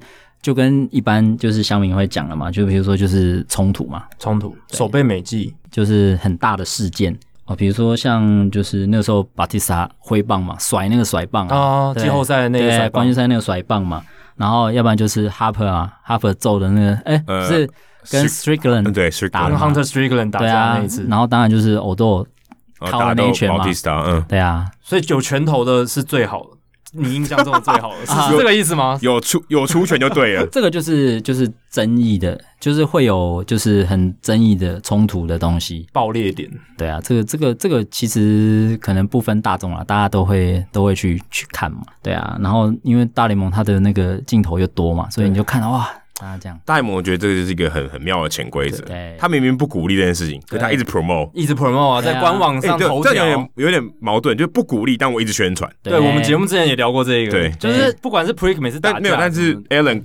帮我们确认了这件事，真的对啊，对啊，对啊，对，就它真的效果就好，因为你还有短板、长板，对啊，还有聚焦在某一个人身上，还有 John，还有 John Boy 版，有对有有这个配音版的，对。对。啊，然后你你即便你比如说呃这个事情结束之后，下次他们再碰到的时候，就一个来回顾嘛，对。对啊，再回顾一次嘛，所以这种东西是有效，嗯，就是有效。在社群上对还蛮明显的。对啊，就就像就是大家就会很很很就是很直就是直销，就会想说，哎、欸、哦。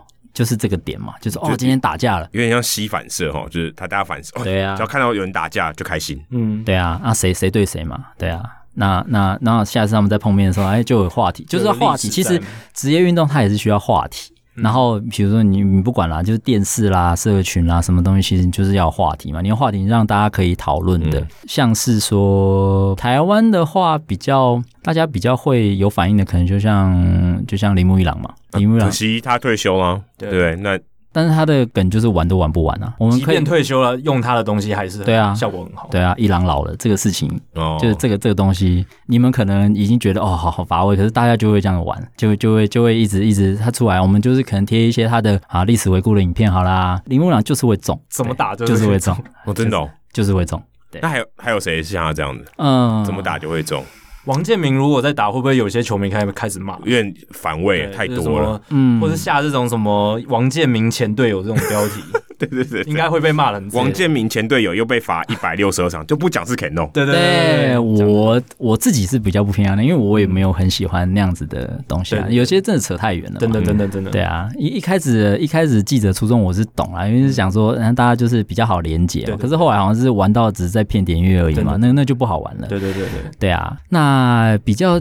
接近的哦，可能我觉得我们的主要在观看棒球的年龄层其实是有点高的，嗯，中高层，相所以这跟美国看到的情况是符合的，其实是符合的啊，对啊，像我像我们来看的话，就是说我们表现的会比较好的，我刚刚说过就二五四九那男性嘛，可是这些人还是会长大嘛，其实二五四九很大诶、欸，这范围有二十五岁诶，对啊，可是你如果是更老的，因为。更老的，应该说看大联盟的年龄层是偏高的，嗯，偏高的嘛。那偏高的话，就是说他可能他在看的时候，他的那一群人，他认识的那群人，印象最深刻的那一群人，就是你一直在推一些推锅回顾的时候，他会有反应的人，Rivera 嘛，对啊，那你那时候看 Posada 嘛，嗯，就看。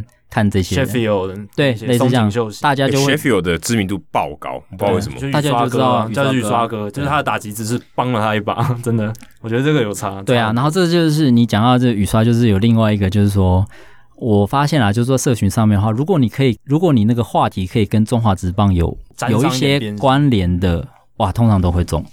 哦，对，为什么会中？就是说，比如说像中职可能发生什么事情，然后。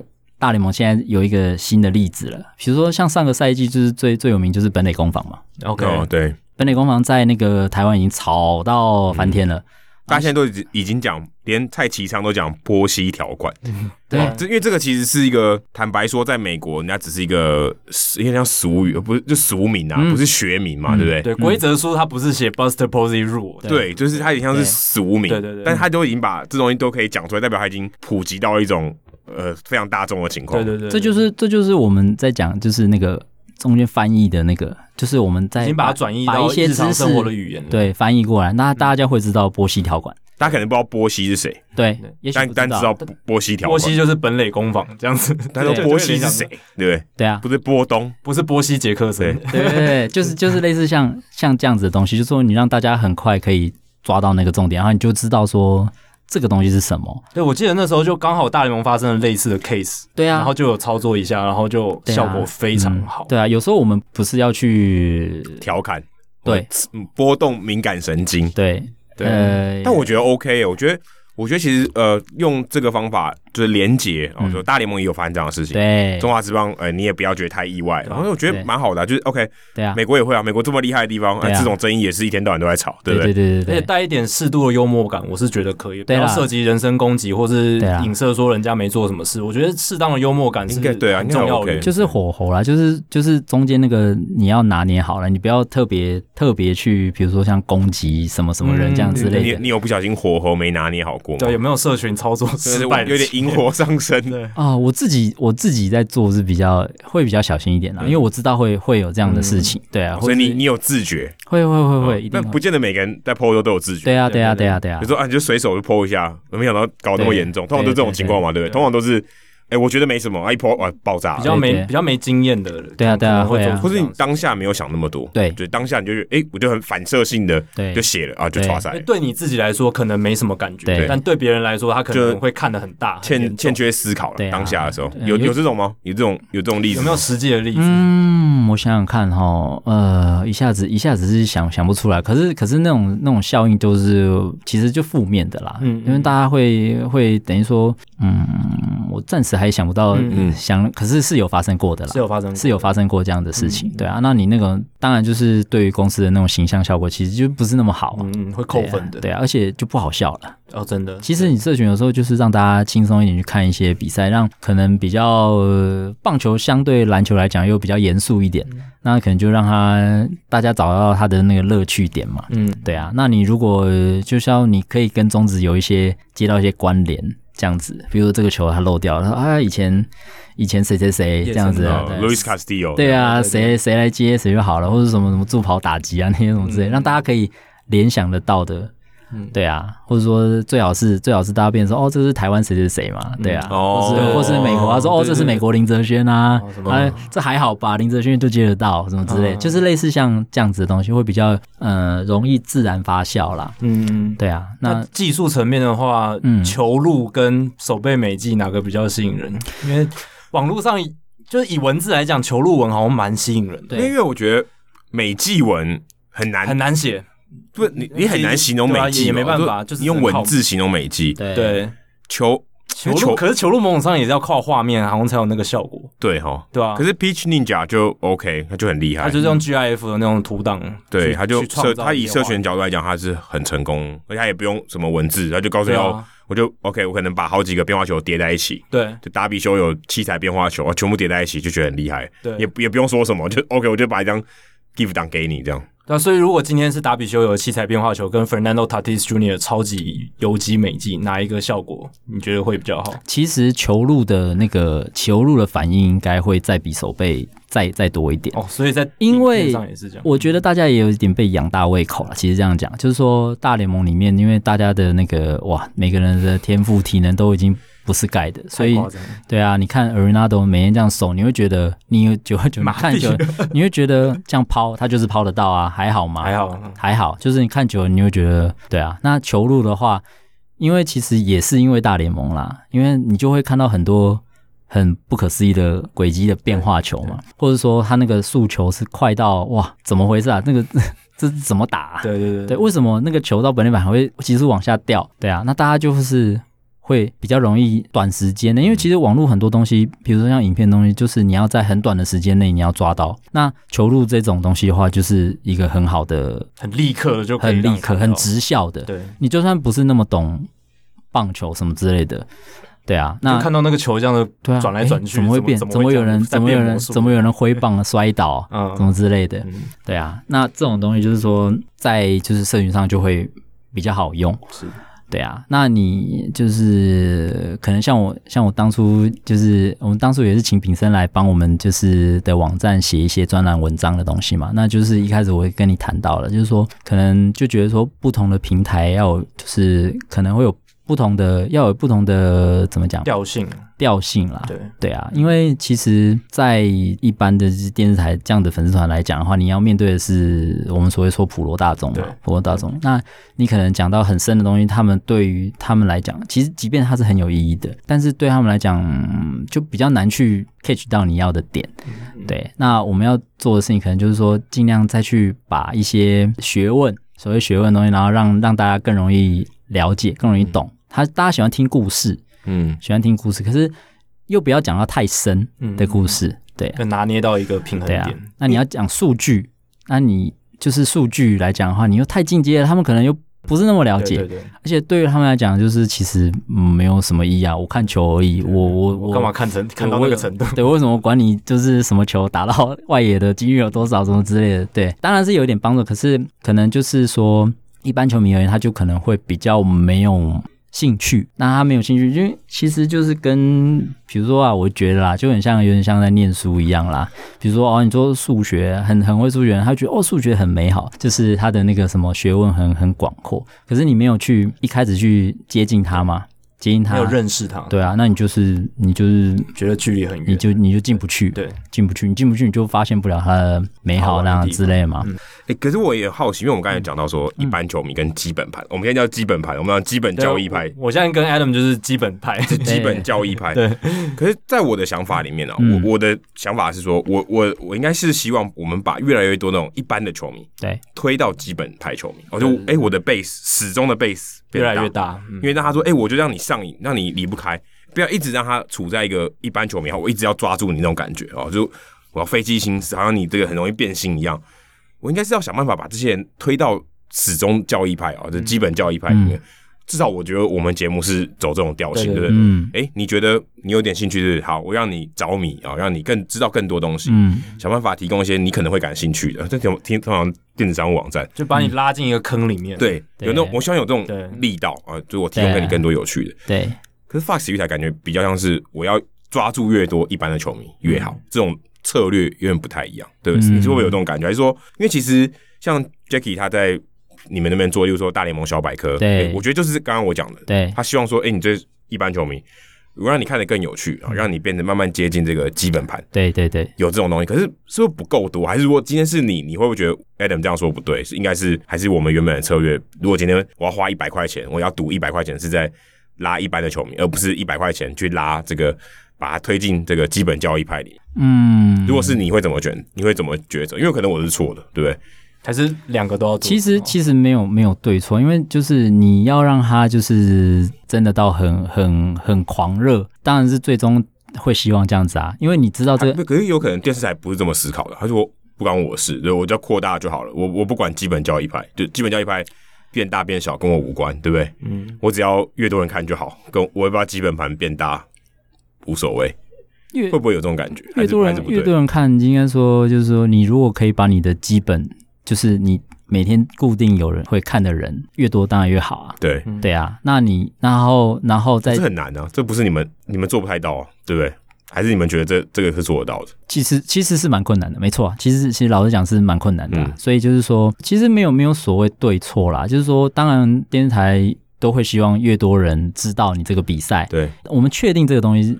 知道它是好的嘛？对，知道它它的它的水准是水准真的是好的嘛？因为你没得挑了，就是世界级的，对不对？大联盟没得挑，你还是你还还有比这更好的。对啊，所以所以我们能够做的就是说，我们希望能够就是在各个层面就是努力去努力去，你要说推广也好啦，然后要不然就是说推广宣传啊，然后用用尽各种方式，影像的也好，文字的也好。然后用，比如说有专业的口吻啦，或者说乡民的这些口吻啦，然后就是希望能够大家越多人知道，嗯，知道，然后培养他收看的那个习惯，让他上瘾。对啊，像电视台说比赛里面排播啊，排播也好了哈。你比如说大家就习惯，比如说我们的七点十点，那你就知道说这条线，你这天你这个时候打开来就是会有大联盟可以看，可以，会有看真功的声音。对，会有一个习惯。对，然后像像那个啊，主播主播赛评也是一样嘛。我们就希望能够尽量去连接嘛，尽量去连接，大家就知道说哦，我我想要听真功，我就来看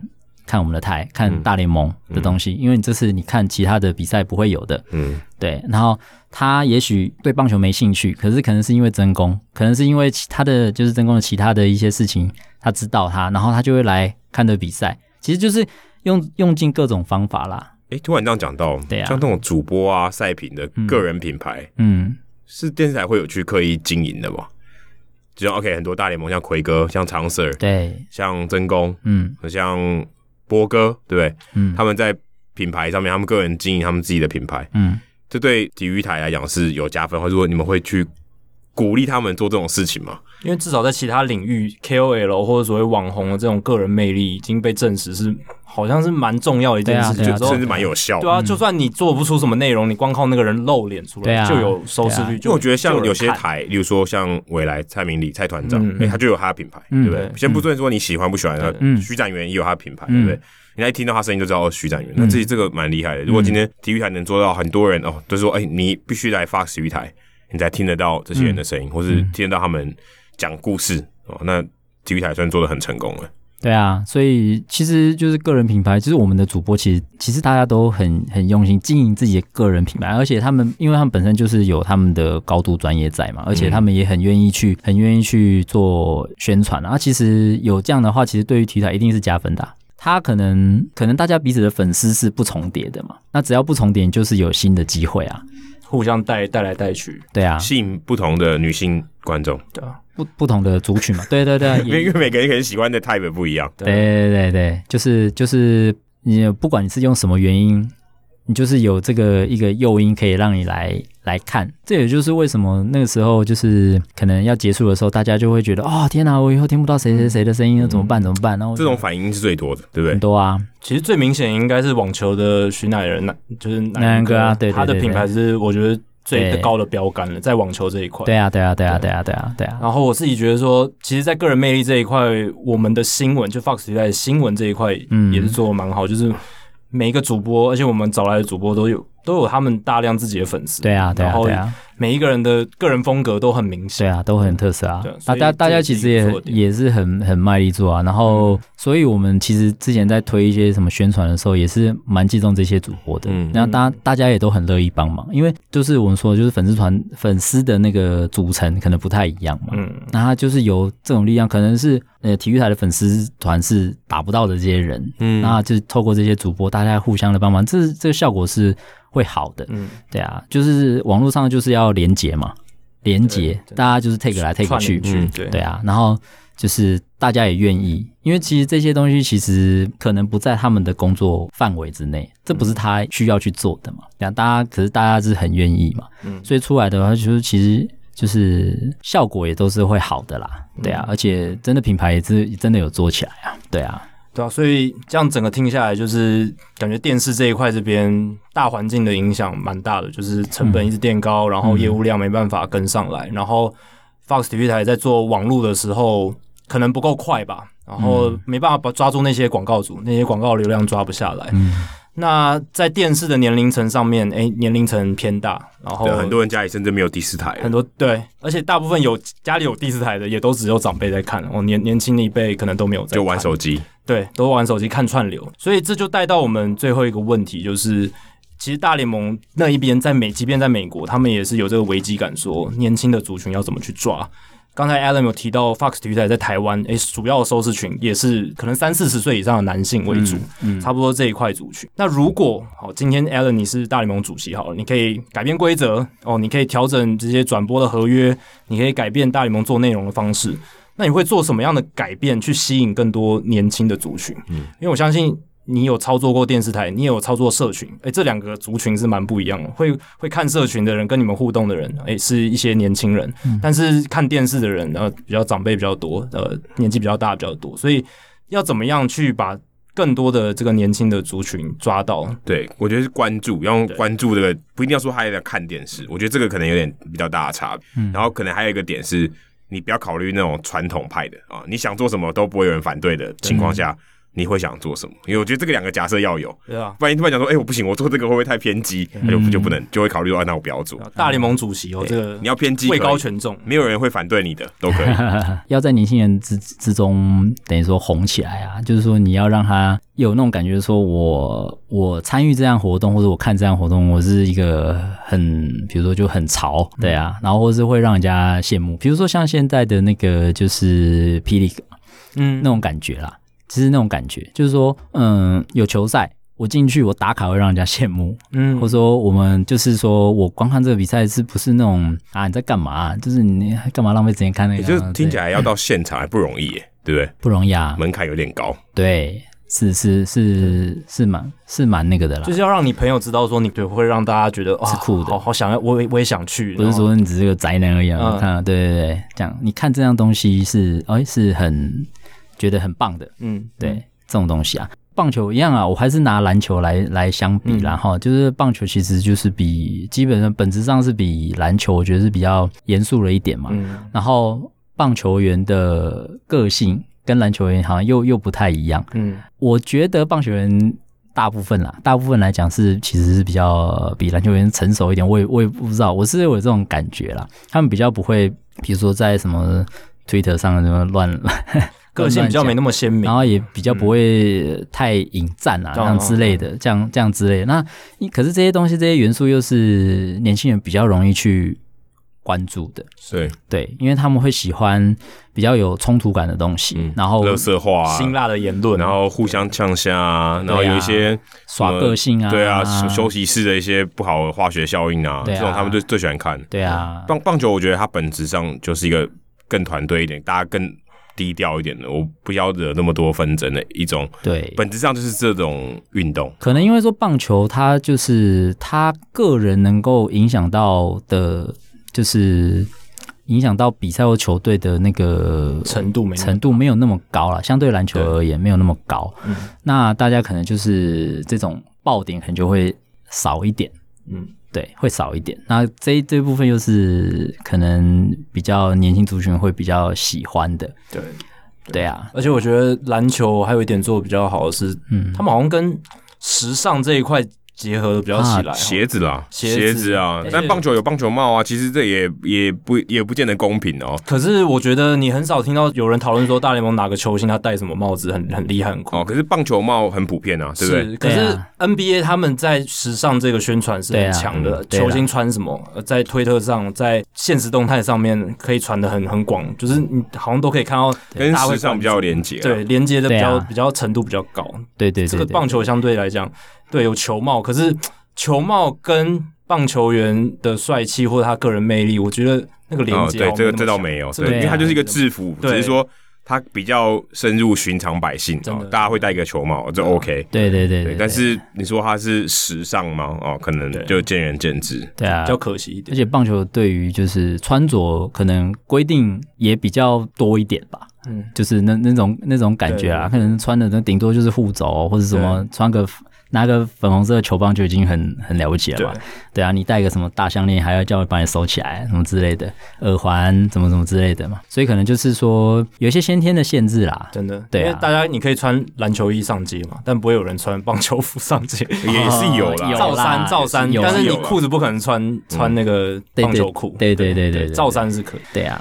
好，那今天时间也差不多，哇，一聊就快一个半小时，非常非常感谢 Allen 接受我们的邀请哦，其实。很感激在这一段时，我自己啊跟 Allen 在这个 Fox 体育工作这段期间，就是也学习到非常多。那今天来跟我们分享很多他在体育台这十二年来的一些观察跟见闻。嗯呃，很感谢他。那也今天谢谢你今天来到《Hito 大联盟》。好，谢谢大家。然后请大家就是要多多支持这个节目，因为这两位都是台湾非常重要的人才啊。对啊。然后其实最后我也是希望说，就是很多人也是希望能够投入这个体育这个这个产业啦。那我也是希望说，当然一定要用心，然后也是希望就是未来也是有机会，就是说这个这个市场要给这些这些人才就是更好的，等于说更好的回馈报酬这样子，然后才可以吸引更多优秀的人就是投入进来这样子，对啊，希望能够有再变更好的一天。好，谢谢 Allen 给我们的鼓励，好，谢谢，好鸡汤哦，最后的结尾，谢谢。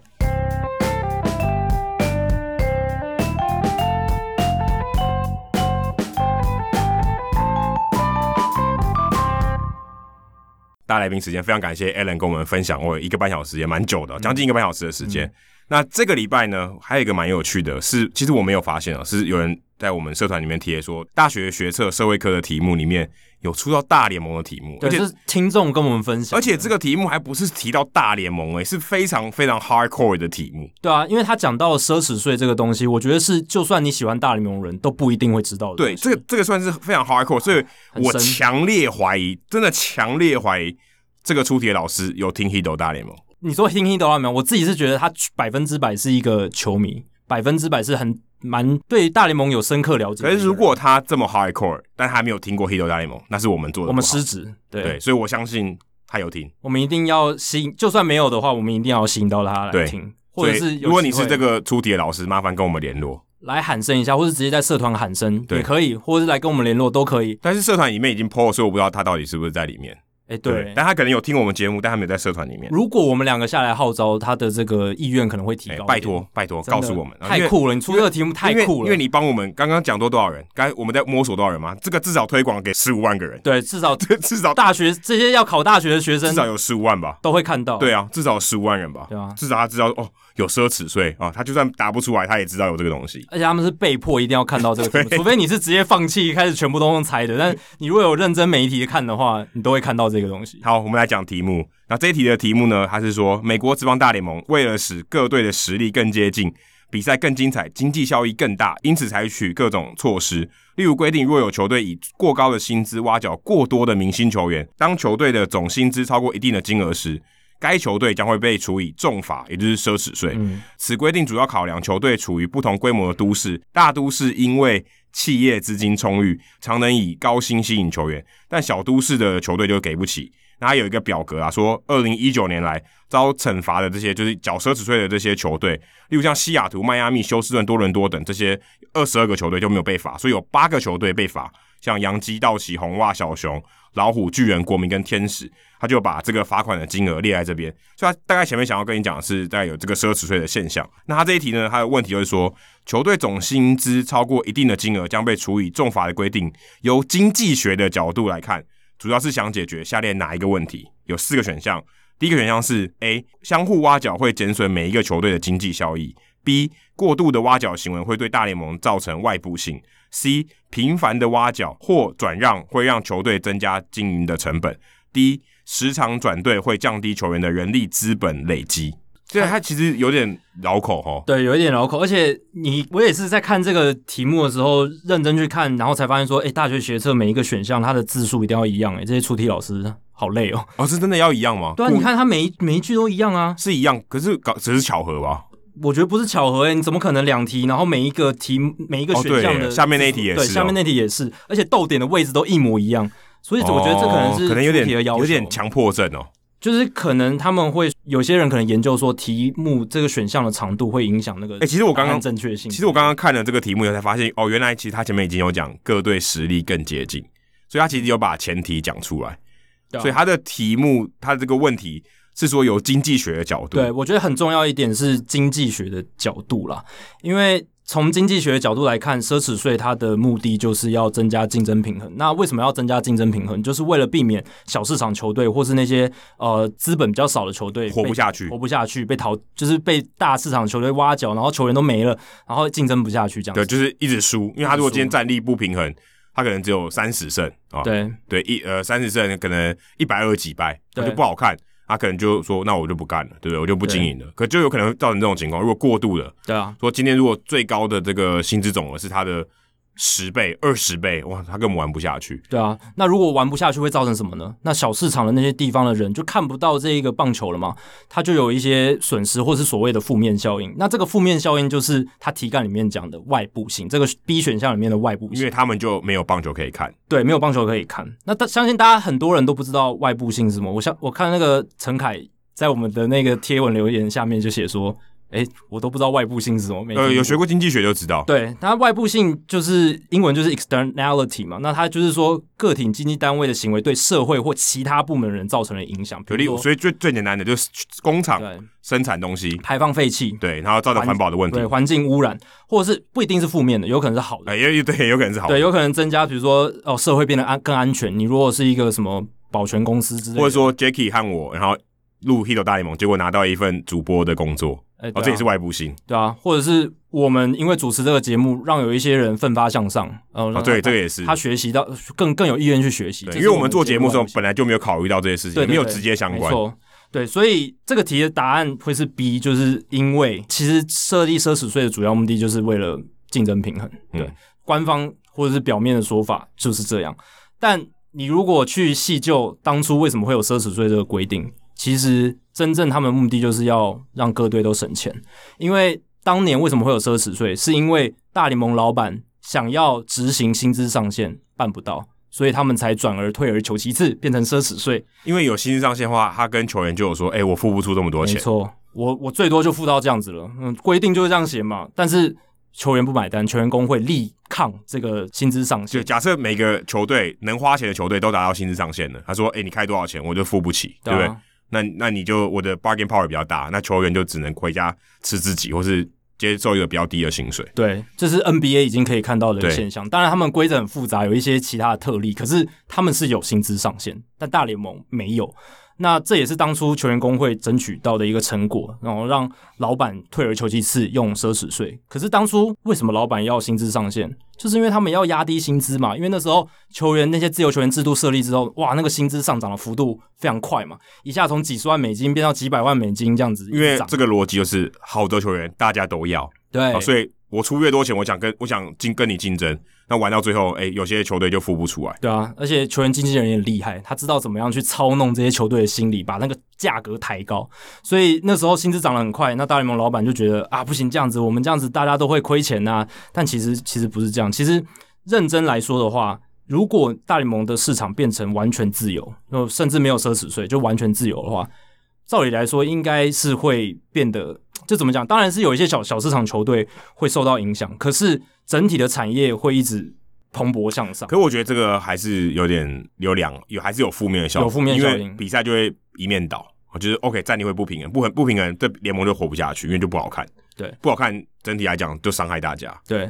但反过来讲，如果你完全自由的话，如果一支球队它越来越强，那另一支它市场。也是比较大，但是他没有像那支球队那么强的话，他就会想办法要让逼迫自己进步。嗯，不管是用各种技术的方式，或者这是比较正面的。对，消极是他就我就输，对，我就烂。消极的话就是，当然有一些小市场球员可能会因此死掉，或者要被被迫要。或他们可能就是一些这个分润的问题，对，分润的机制，让他说，嗯，拜托你活下来，对不对？不然你完全没钱啊，就就挂了。没错，所以我是看过有一些。美国这帮专栏作家的分析是，他他是鼓吹希望可以完全自由，就可以像我刚刚讲，就是有以正面来看，各队会的他那些球队会越逼自己去竞争，让这个产业进步的速度很快。可是反过来讲，就是会牺牲掉那些小市场球队，这样子的的一个状况。所以有好有坏，可是就看你怎么去想。所以像 A 选项，他说相互花脚会减损每一个球队的经济效益、经济收益、经济收益这个。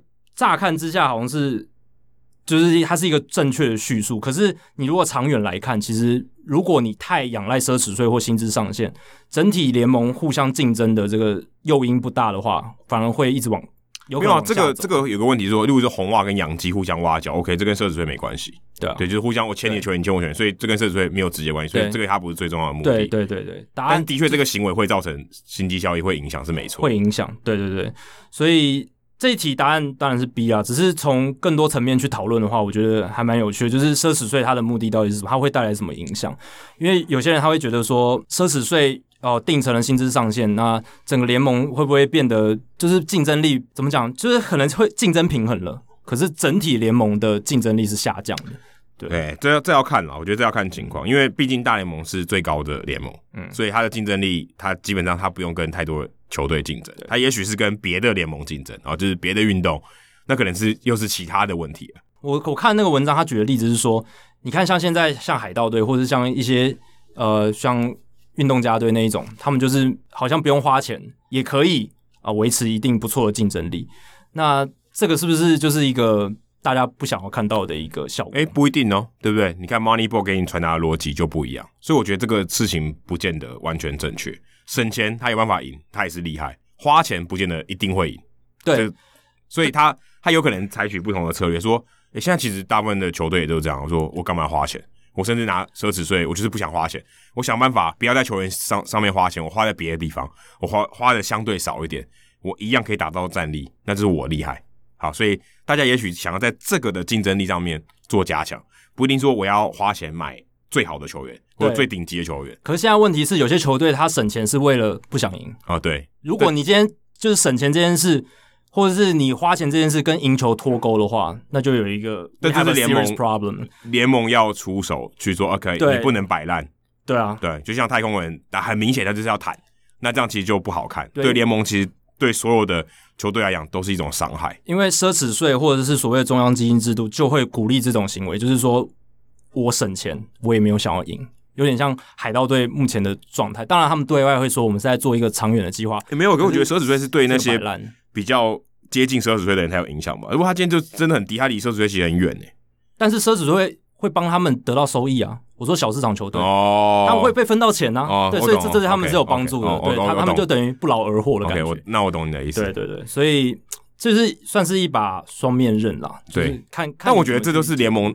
有得赚的有赚的地方，所以我觉得这个是 OK 的。它本来就是没有那么容易做决定的，这没有一个不是一个完美的方案。要抓到一个平衡点，嗯、不能太偏一个方向，不然就会一定会有极端的情况发生。对，好，接下来下一题，它这是这个是一个组合题啦。大联盟球队吸引球员加盟的程度高低，最可能与美国和加拿大两国的都市体系所具有的下列哪个特色有关？哦，其实这个很绕口诶，我这个也要转好几个弯。第一个是交通便利有别，大都市具有通勤旅时较短的现象。B 人口结构不同，大都市有较高比例蓝领劳工的球迷。C 都市的阶层不一，大都市通常拥有较高的生产总额。D 内部结构各异，大都市内部土地利用分区较完善。所以第一个就是交通嘛，第二个就是人口组成，第三个是赚多少钱。第四个就是它土地的这个分配，对吧？这个哪一块区块要做什么事情，它比较完善。这题比较送分题了啊。嗯，对，这比较送分题，就答案就是 C 嘛，就谁赚的钱多，谁就有钱。而且它前面题干其实已经讲的很清楚了嘛，就是因为这个城市有一些规模比较小，所以它就付不起。所以这个其实蛮明显的。当然，呃，可是我觉得这个也不完全，也不完全对啊。其实这个不完，其实说真的，这个不太正确，因为你说像迈阿密。迈阿密其实很算蛮大的，算、嗯、算产值也蛮不错的。你说跟波士顿比，哎、欸，搞不好波士顿跟迈阿密其实差不了太多。对，可是迈阿密的球队他就是不想花钱啊，这我觉得不完，我觉得，我觉得不完全正确。要更精确讲的话，是媒体，是棒球媒体市场。对，因为现在很多大联盟球队他们的支出已经跟他们签的电视转播权利权利金的合约已经连接在一起。他的这个合约如果签的越大张，他就越能够去操作球队去花钱。那如果他的这个棒球媒体市场相对小，相对的比较没那么蓬勃的话，他就会没办法花那么多钱。对，你看最近呃，也是这个礼拜发生的新闻，就是这个 DC 还有巴尔的摩地区 Mason 这个电视台哇砍掉蛮多人。然后、哦、他其实你说 DC 才拿刚刚拿冠军，二零一九年才刚拿冠军，然后巴尔的摩金其实也是传统强队，你说他们没有人看棒球吗？这市场还是很大，他一样赚不了钱，他一样有点亏啊，他要砍人啊，觉得供体时间啊，所以。OK，我做要做一些财务上的调整，所以我觉得有时候不完全是真的对这个都市大，这个经济规模大，他的球队就是比较有钱。要看那个状状况，还有时时下的状况。你刚刚讲到那个例子，跟疫情影响冲击可能比较对、有有蛮大的关系。然后就是我刚刚讲的，到底那个城市喜不喜欢棒球，嗯、他们热爱棒球的程度是什么？你说，诶，你像西雅图也是一座大城市嘛？那水手队他们也没有到最大。的那种规模，对对啊，然后像洛杉矶道奇，嗯，就不一样。没有像最明显的拉斯维加斯就没有大联盟球队，对不对？拉斯维加斯够大了吧？对啊，对不对？有讨论过，但一直没有成真。对，所以我觉得也也不一定嘛。所以这个、啊、这个不完全了，而且也跟老板老实讲也有很大的关系啦。你看，像像道奇跟天使，当然他们不是在洛杉矶同一个地方，可是他们都是算在大洛杉矶地区。但是天使相比于道奇就差蛮多的，而且也跟球队的历史有关。你这个球队的品牌够大，它的历史的渊源够长，它其实也会影响这个大联盟球队吸引球员加盟程度。而且你看老虎底特律其实也没有那么城市，现在已经比较萧条了，它它也是负车子税啊，对啊。但是因为 Miguel Cabrera 的关系，但是对这个我觉得。说真的啊，这个答案如果真的以棒球迷的角度来看，它是有点缺点的，对啊，不不是很完美的答案了。对，可是我们还是要鼓励这个出题老师啊。我们知道他想考的是外部性哦，还有这个生产总值的这些概念，所以他能够想到大联盟，然后来做一个这这两个概念的题目包装，我觉得是很厉害的一件事情，嗯，已经非常非常钦佩。拜托这老师出面好不好？如果我们这样恳求你都还不出面的话，那我们也不知道该怎么办了。对，我们刚刚讨论只是、啊、只好请真公帮我们问一下。对，可以问一下。我相信那老师应该有 follow 真功，一定知道真功啦。会写出这种题目的人一定知道真功。我们刚刚讨论也只是鸡蛋里挑骨头，然后我们只是希望说，可以用棒球迷的角度来看学测题目。哎、欸，这个超有趣。这个、这个、这是这我们做节目从来没想过的事情。我不可能，我没想到会发生这种事情啊，对啊，所以真的也是很感谢老师给我们这个题目聊。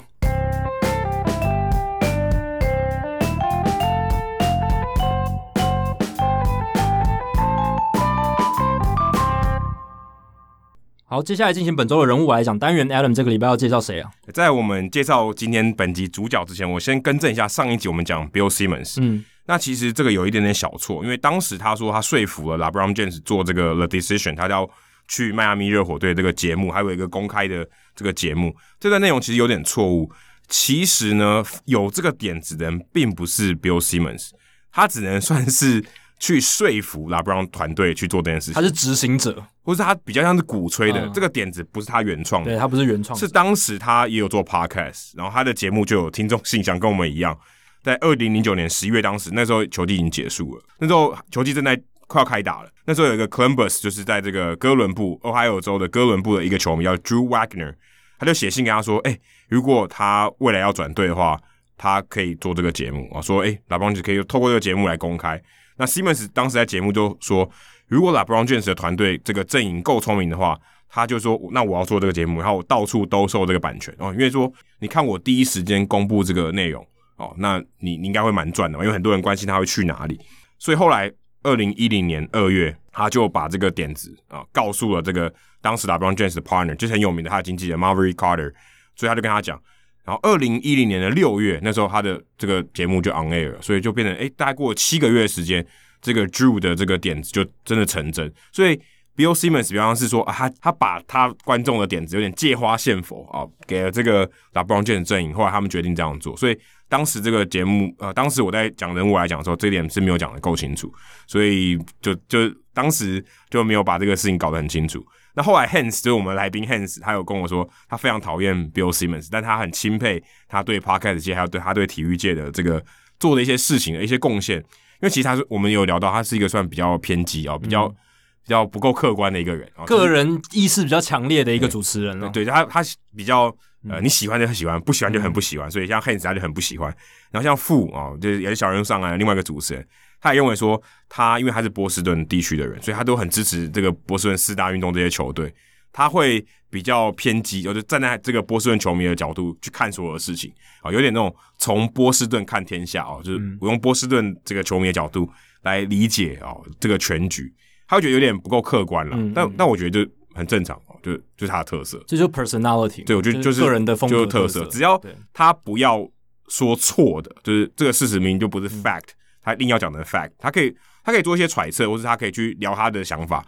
那我觉得 OK，反正大家都多多听嘛。那喜欢他的球迷可能就多听他的节目，不喜欢的人可能就不听啊，就是一种选择嘛。因为每个人都是很中立的，好像也有点无聊，有点无聊，不要扭曲事实。哎、欸，然后每个人加入个人意见都，我觉得 OK。对，就我觉得他他算是。蛮有特色的一个这个 podcast，或者说他是一个球评，对啊，所以我觉得算蛮有趣的。对啊，你补充的那个内容里面，那个球迷呃 Drew Wagner 他写信到听众信箱，最后他的点子成真这件事情，我也想呼吁我们的听众哦，如果大家听众信箱写给写给我们一些问题，然后我们在节目上回答，搞不好真的会被业界人士采用，或者是这个想法是会真的被实践。或者说每一每一场比赛都调整一下全垒打墙，哎，对啊，这搞不好是 之类的，对啊，不是说做不到嘛，对啊，有些规则或者是有一些想法其实是。天马行空，可是有一天搞不好他真的成真。对啊，这很难说。你看他，他就是改变他改变了历史，甚至改变了可以说运动媒体的历史。这个例子就反映了很真实嘛。你说一个一个住在 Columbus 的小球，一个球迷这样子哦，我只是脑中一个天马行空的想法写给 Bill Simmons。谁知道真的，一年之后就真的可以发生？对，还不到一年，七个月，对啊，七个月就发生，对啊，这还可能是几几千万美金的一个 idea，对啊，所以希望这个例子也能带给我们听众一些启发。我们听众信箱搞不好就是这个效力。好，接下来我要公布冷知识的答案，因为冷知识的答案呢，跟我们这一集的人物来讲有关系。刚刚这个答案，Jacky 说不是，就答案 C 可以拿掉嘛？嗯，Hank 不是他本名，因为他叫本名叫 Henry。那 MC Hammer 长得像 Hank Aaron，所以才叫 Hammer。好，这是对的，他就是。就长得蛮像 Hank Aaron，那时候 Hank Aaron 很有名。然后这个呃 Finley 当时运动家的这个总经理老板，就是看到他，就说：“哎，你长得好像这个 Hank Aaron，然后不如叫你 Hammer 好。”所以他后来就艺名就是 MC Hammer。好，所以我不知道 MC Hot Dog 当时是有人觉得他长得像热狗吗？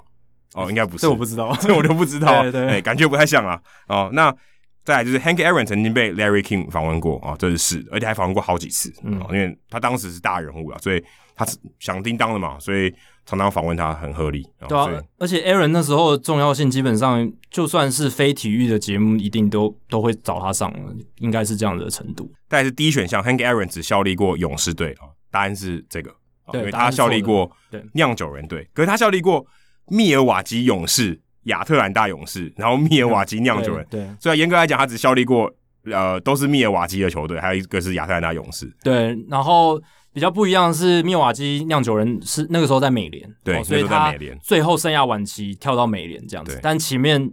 有二十一年的时间吧，都是在勇士勇士队，所以这个其实还蛮吊诡，因为其实你可能很难想象他穿过密尔瓦基酿酒人的球衣，嗯，呃，不太容易想象啊，就是你大部分看到都是勇士队的球衣，所以这个是一个陷阱题。嗯，那根据 Baseball Reference 的记录，他唯一没守过的非投手守卫是这个右击手，答案是这个，这个这个是对的，应该。非投捕手，非投捕手，对，应该讲，应该修正一下，非投捕手的这个守卫的话是游击手，对，他没有守过游击，可他守过二垒，对，三垒、一垒都守过，而且他其实生涯在小联盟，好像在小联盟初期的时候是守二垒的，还是在黑人联盟，好像是就是一开始是内野手，对，一开始内野手出身，所以真的很厉害的一个球员哦。所以答案是 D，他只效力过勇士队，这是错的，他效力过勇士队跟酿酒人队，虽然都是密尔瓦基的。好，刚刚有爆雷了，就是我们这一集的人物来讲，讲的是。Larry King，Larry King 在这个礼拜也过世了。嗯、他是一月二十三号过世的，享年八十七岁。其实，在我们蛮不要脸，我们可以说 Larry King 其实是我们同行诶，因为他也有做 podcast。所以 Bill Simmons 都都是都是我们同行，都是我们的前辈，我们的同行。沾沾光，他他还比我们晚，他二零二零年才有 podcast，所以是 podcast 借我们的晚辈。对，他这个是叫一一百万个问题啊，他当时就有跟这个媒体合作，做一个算是比较比较有制作规模的节目，一百万个问题哦，The Millionth Question。所以他在一月二十三号过世，享年八十七岁。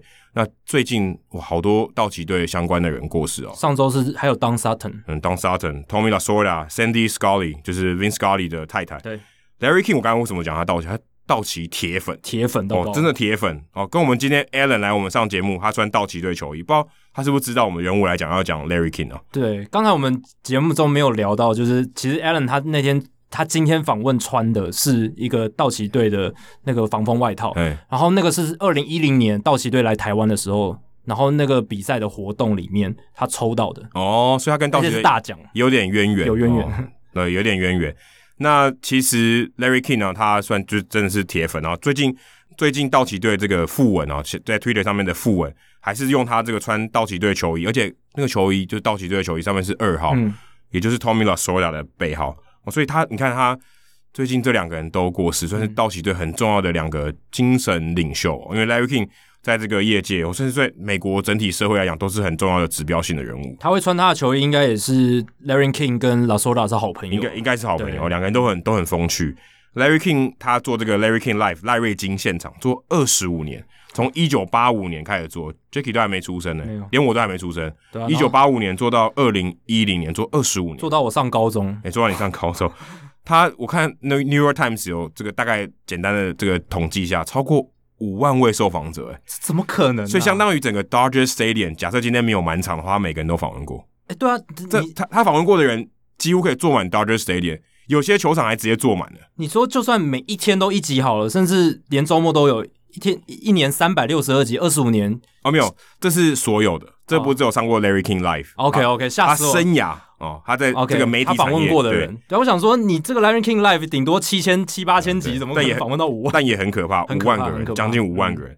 所以他访问过谁？Jackie Robinson、Casey Stengel，哇，这厉害！Tay Williams、Leroy Dutcher、Stan Musial、Mickey Mantle、Willie Mays，他都访问过。哇塞，太夸张了吧！这个你看，哎、欸，深度的爆表。你你想，他是我们这个时代还活着的人，嗯，他访问过这些人，对啊，你觉得他就是活化石，对啊，既可以说是媒体界的活化石。Jackie Robinson 一九七零年代就已经去世了，对，对吧？很了不起。我还这还不止如此，他真的是很疯狂的道奇粉丝。他在 Dodger Stadium，如果你常常看到 Mike Brito 以外，你就会看到 Larry King 也坐在本垒后方啊，他都戴一个这个。不可能是布鲁克林道奇队的帽子，或是或是这个洛杉矶道奇队的帽子，然后几乎都穿蓝色的衬衫。我不知道他可能不太穿 T 恤，他就会戴一个球帽，穿一个衬衫这样子。那他从小就在纽约出生，在布鲁克林长大，所以道奇队 OK，那时候道奇队还没搬呢，哈，而且就是非常受布鲁克林人的欢迎。对，他就是你知道，就是一个东岸的人这样子。嗯、后来他因为他的这个播报事业搬到迈阿密，再到 DC，到了洛杉矶，所以他一直算有，后来也追随了道奇队到了洛杉矶，从东岸搬到西岸，欸、搬到西岸。他在迈阿密的时候还播过一年的迈阿密海豚队的美式足球，还蛮厉害，也、哦、当过球评，然后是做 color commentator，哎，是球评哎，还还不是说主播，那时候还算还算年轻、喔，真的很了解、喔。那更夸张的是，他在一九四七年的四月十五号，他年他十三岁，他目睹 Jackie Robinson 第一场比赛，这太扯了。他在访问的时候，他还历历在目说，他永远记得 Jackie Robinson 穿的道奇队白色的衣服。他说，这个白色呢，是我有史以来看过最白的球衣。这太扯了啦！而且这样讲，因为感觉听起来有点种族歧视哦。但他其实是想强调说，就是这个球那个的重要性。而且这个球衣很神圣，很感动。他十三岁，他现在八十几岁，还回忆起这个事情，他就觉得很感动。他亲身参与了棒球史上的传奇时刻。对，真的，哎，谁活在 Jackie Robinson 第一场比赛的人？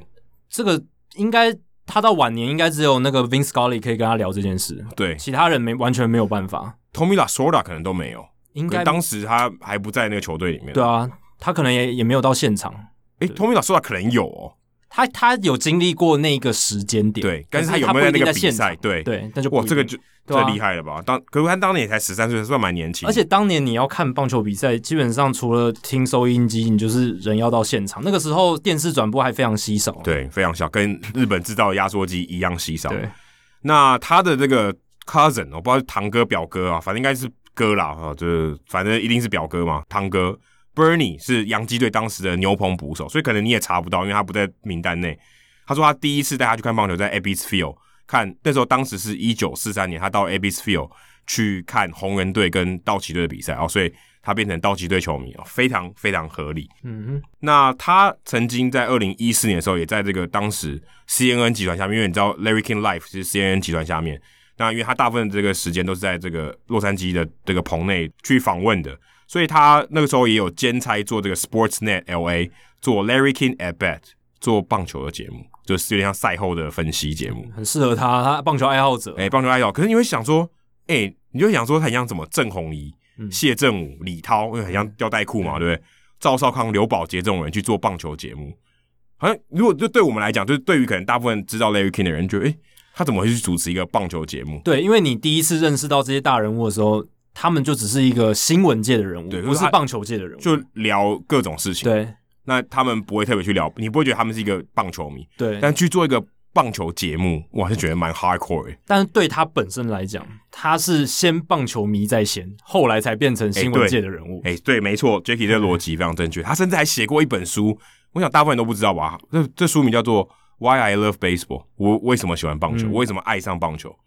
他居然出过这种书、欸，诶这就是他为了他对棒球的爱付出的一个心血结晶。很少会出这种书哦，这么这么露骨的书名。对啊，我为什么爱棒球？就很直白，就告诉你，我就是爱棒球，我要来告诉你我为什么爱他。对，还还写这种书，就蛮蛮直蛮直白的。而且他真的，他也不是说他只有主持节主持过节目，或者他很喜欢去看球。他在一九九零年那时候，大联盟真的要准备扩编嘛，嗯、就是洛基队那个时候要扩编的时候，加入了大联盟的时候，他曾经帮助这个水牛城的球队 Bisons 说：“哎、欸，我我入股，然后我因为我是有媒体人嘛，我有声量，我来帮你们游说啊，嗯、来鼓吹说，哎、欸，大家来这个支持水牛城，嗯、那我们可以有一个大联盟的球队。虽然后来大家也知道失败，因为他现在他现在还是一个三 A 的球队，但他就有在这个历史上有参与过这件事情，因为他真的很喜欢棒球。”然后他又想要支持说，哎，水牛城可能跟他有点地缘的关系，他想要支持水牛城，说你们值得一支大联盟球队，还有加入这个股东的行列，去游说这个媒体这样子。后来是洛基跟马林鱼在九三年的时候成立。嗯，那他其实他，如果你去看他的 Twitter，他生前最后一个 tweet 是他跟他两个儿子哦拍照，感恩节的时候，他还戴这个。道奇队的帽子够死忠啊！也就够死忠，任何场合都一定要戴着。他前阵子感恩节之前是万圣节嘛，他磕的南瓜还磕 L A，哎、欸，这很夸，坦白说我觉得有点夸张了，就是道奇魂呐、啊。他应该 K 个磕个 L K Larry King 还比较合理吧？所以他根本不在乎自己个人品牌，他就是在乎道奇队。哎、欸，可以这么说，嗯、对。而且刚才讲到他两个儿子嘛，他其实有八个太太，有八段婚姻。哇，这个也是厉害哦。这个这个就数据上来讲，应该是全世界人口前百分之一吧？不怎么可能不止啊？可能百分之零点零零零一八个婚姻哎、欸，人家说切八段，他至少切七段，对，斩断七次婚姻。我我还没有看过有名人是八段婚姻，厉害了吧？厉害厉害，他生了五个小孩，哦，够厉害吧？哎、欸，这五个小孩里面还有两个被白袜队选过，而且是最近的事哦。两、嗯、位一一位才当时才二十岁，跟二十一岁，他们在这个二零一七年跟一八年两兄弟都有被选中。但都没有签约，因为二零一七年是他的呃四儿子啊、呃、Chance King，当时他被白袜队选走在第三十九轮。那后来隔一年，二零一八年他的最小的儿子 Cannon Cannon 就是那个炮弹的 Cannon、嗯、Cannon King 第三十七轮被选，但两个都没有签约，但都被白袜队选走。而且他最小的儿子才二十岁，然后你刚刚说他被选选中的时候是二零一八年，对，所以代表说 Larry King 到六十几岁的时候还在生小孩，对。应该是他的精子，没错，很酷。对，他最大的儿子 Andy Andy King 六十五岁，他的最大儿子都可以当他最小儿子的爷爷。哎，可以，可以，技术上是可以，完全四十五岁是可以，对啊，完全可以啊，很合理的一个年纪。夸张吧？很夸张。八段婚姻，厉害了吧？他也算是多情种。他应该把他的儿子取名叫 Strikeout King 或是 Home Run King。对啊，但都比较跟 Hank Aaron 比较关系。很好取名字啊，都都可以都可以凑起来。但叫 Cannon King 跟 Chance King Chance 就是机会那个 Chance，、啊、我不知道他为什么取这个名，但蛮有趣的。Cannon 很少见诶、欸、Cannon 很少，Chance 有，但是 Cannon 很少见，对对不对？我感感觉他好像是右外野手。我好像还没看过有人的名字是 Cannon，我从来没有。但 Chance 有，对不对？Chance 有，Chance 有，对，就很妙。对，他跟棒球的连接其实蛮多的、欸，对不对？很多。Larry King，你可能我如果不讲，我可能很多棒球迷都不知道。Larry King 可能比你还夸张，哎、欸，这我必须诚实的讲，我在 Adam 介绍他跟道奇的渊源之前，我是不知道他是棒球迷的，而且还不只是棒球迷，不是 Alan 口中那种什么一般球迷，不是电视转到的，他比我们还死忠，夸张到爆。对，还有棒，还有主持过棒球节目，你有吗？他儿子去打棒，打被美国职棒选秀会选中，你有吗？对啊，这个夸张了吧？生而棒球人，死为棒球魂，是这种感觉。他的儿子以后如果上大联盟，哇，一定很疯狂。对，但必须说三十九轮、三十七轮有一点点难度。哎、欸，没有，这是高中毕业。OK，对不对？三十七、三十九还是有点后面了，哎、欸，对不对？他搞不好跟 Mike Piazza 是一样的道理。当然不是没有机会了，欸、没有，他大学还可以再选啊，还可以选三两、oh, 次到三次，还可以还可以再选，很难说看看能进步到几轮。对，如果能够进步到二十轮以内，哎、欸，很多现在明星球员高中没被选呢、欸，对啊，对不对？是，对，对不一定啊。这个 King 家族很有机会的。好，接下来数据单元不聊别的，聊数据之王 Hank Aaron。对，因为这个礼拜 Hank Aaron 去世，这个新闻大家都知道，然后。其实我们下一集还会再更深度的、更广的去讨论、嗯、聊一下 Hank Aaron 这一生他的影响、他的影响力，还有他的重要性。嗯、那这个礼拜我们就先借着数据单元去讨论一下他场上的成就。然后我在那个 The Ringer，就是 Bill Simmons 他的这个网站上面，MLB 专区他们有个写手 Zach Kram，他是算是一个数据爱好者啦，也算是一个 nerd。然后他都通常都会写一些数据相关的文章。那 Hank Aaron 去世，他就整理了四十四个。跟 Hank Aaron 有关，而且可以令人啧舌的数据，因为他的背号，哎、欸，对，没错，他故意的，对，四四个多难凑啊，对啊，但他不是说每一个都是独立的，他有一些是连续，就是有一些偷吃步这样，哦、就是为了凑到四十四，就是他就是为了凑四对，凑到四十四，四十四干嘛要凑那么多？对，所以我不会讲四十四个数据，我把它整个精华整理了起来，然后挑出我觉得最厉害，然后最值得跟大家分享的。第一个是 Hank Aaron，他入选过二十五次明星赛，大家会想说他职业生涯。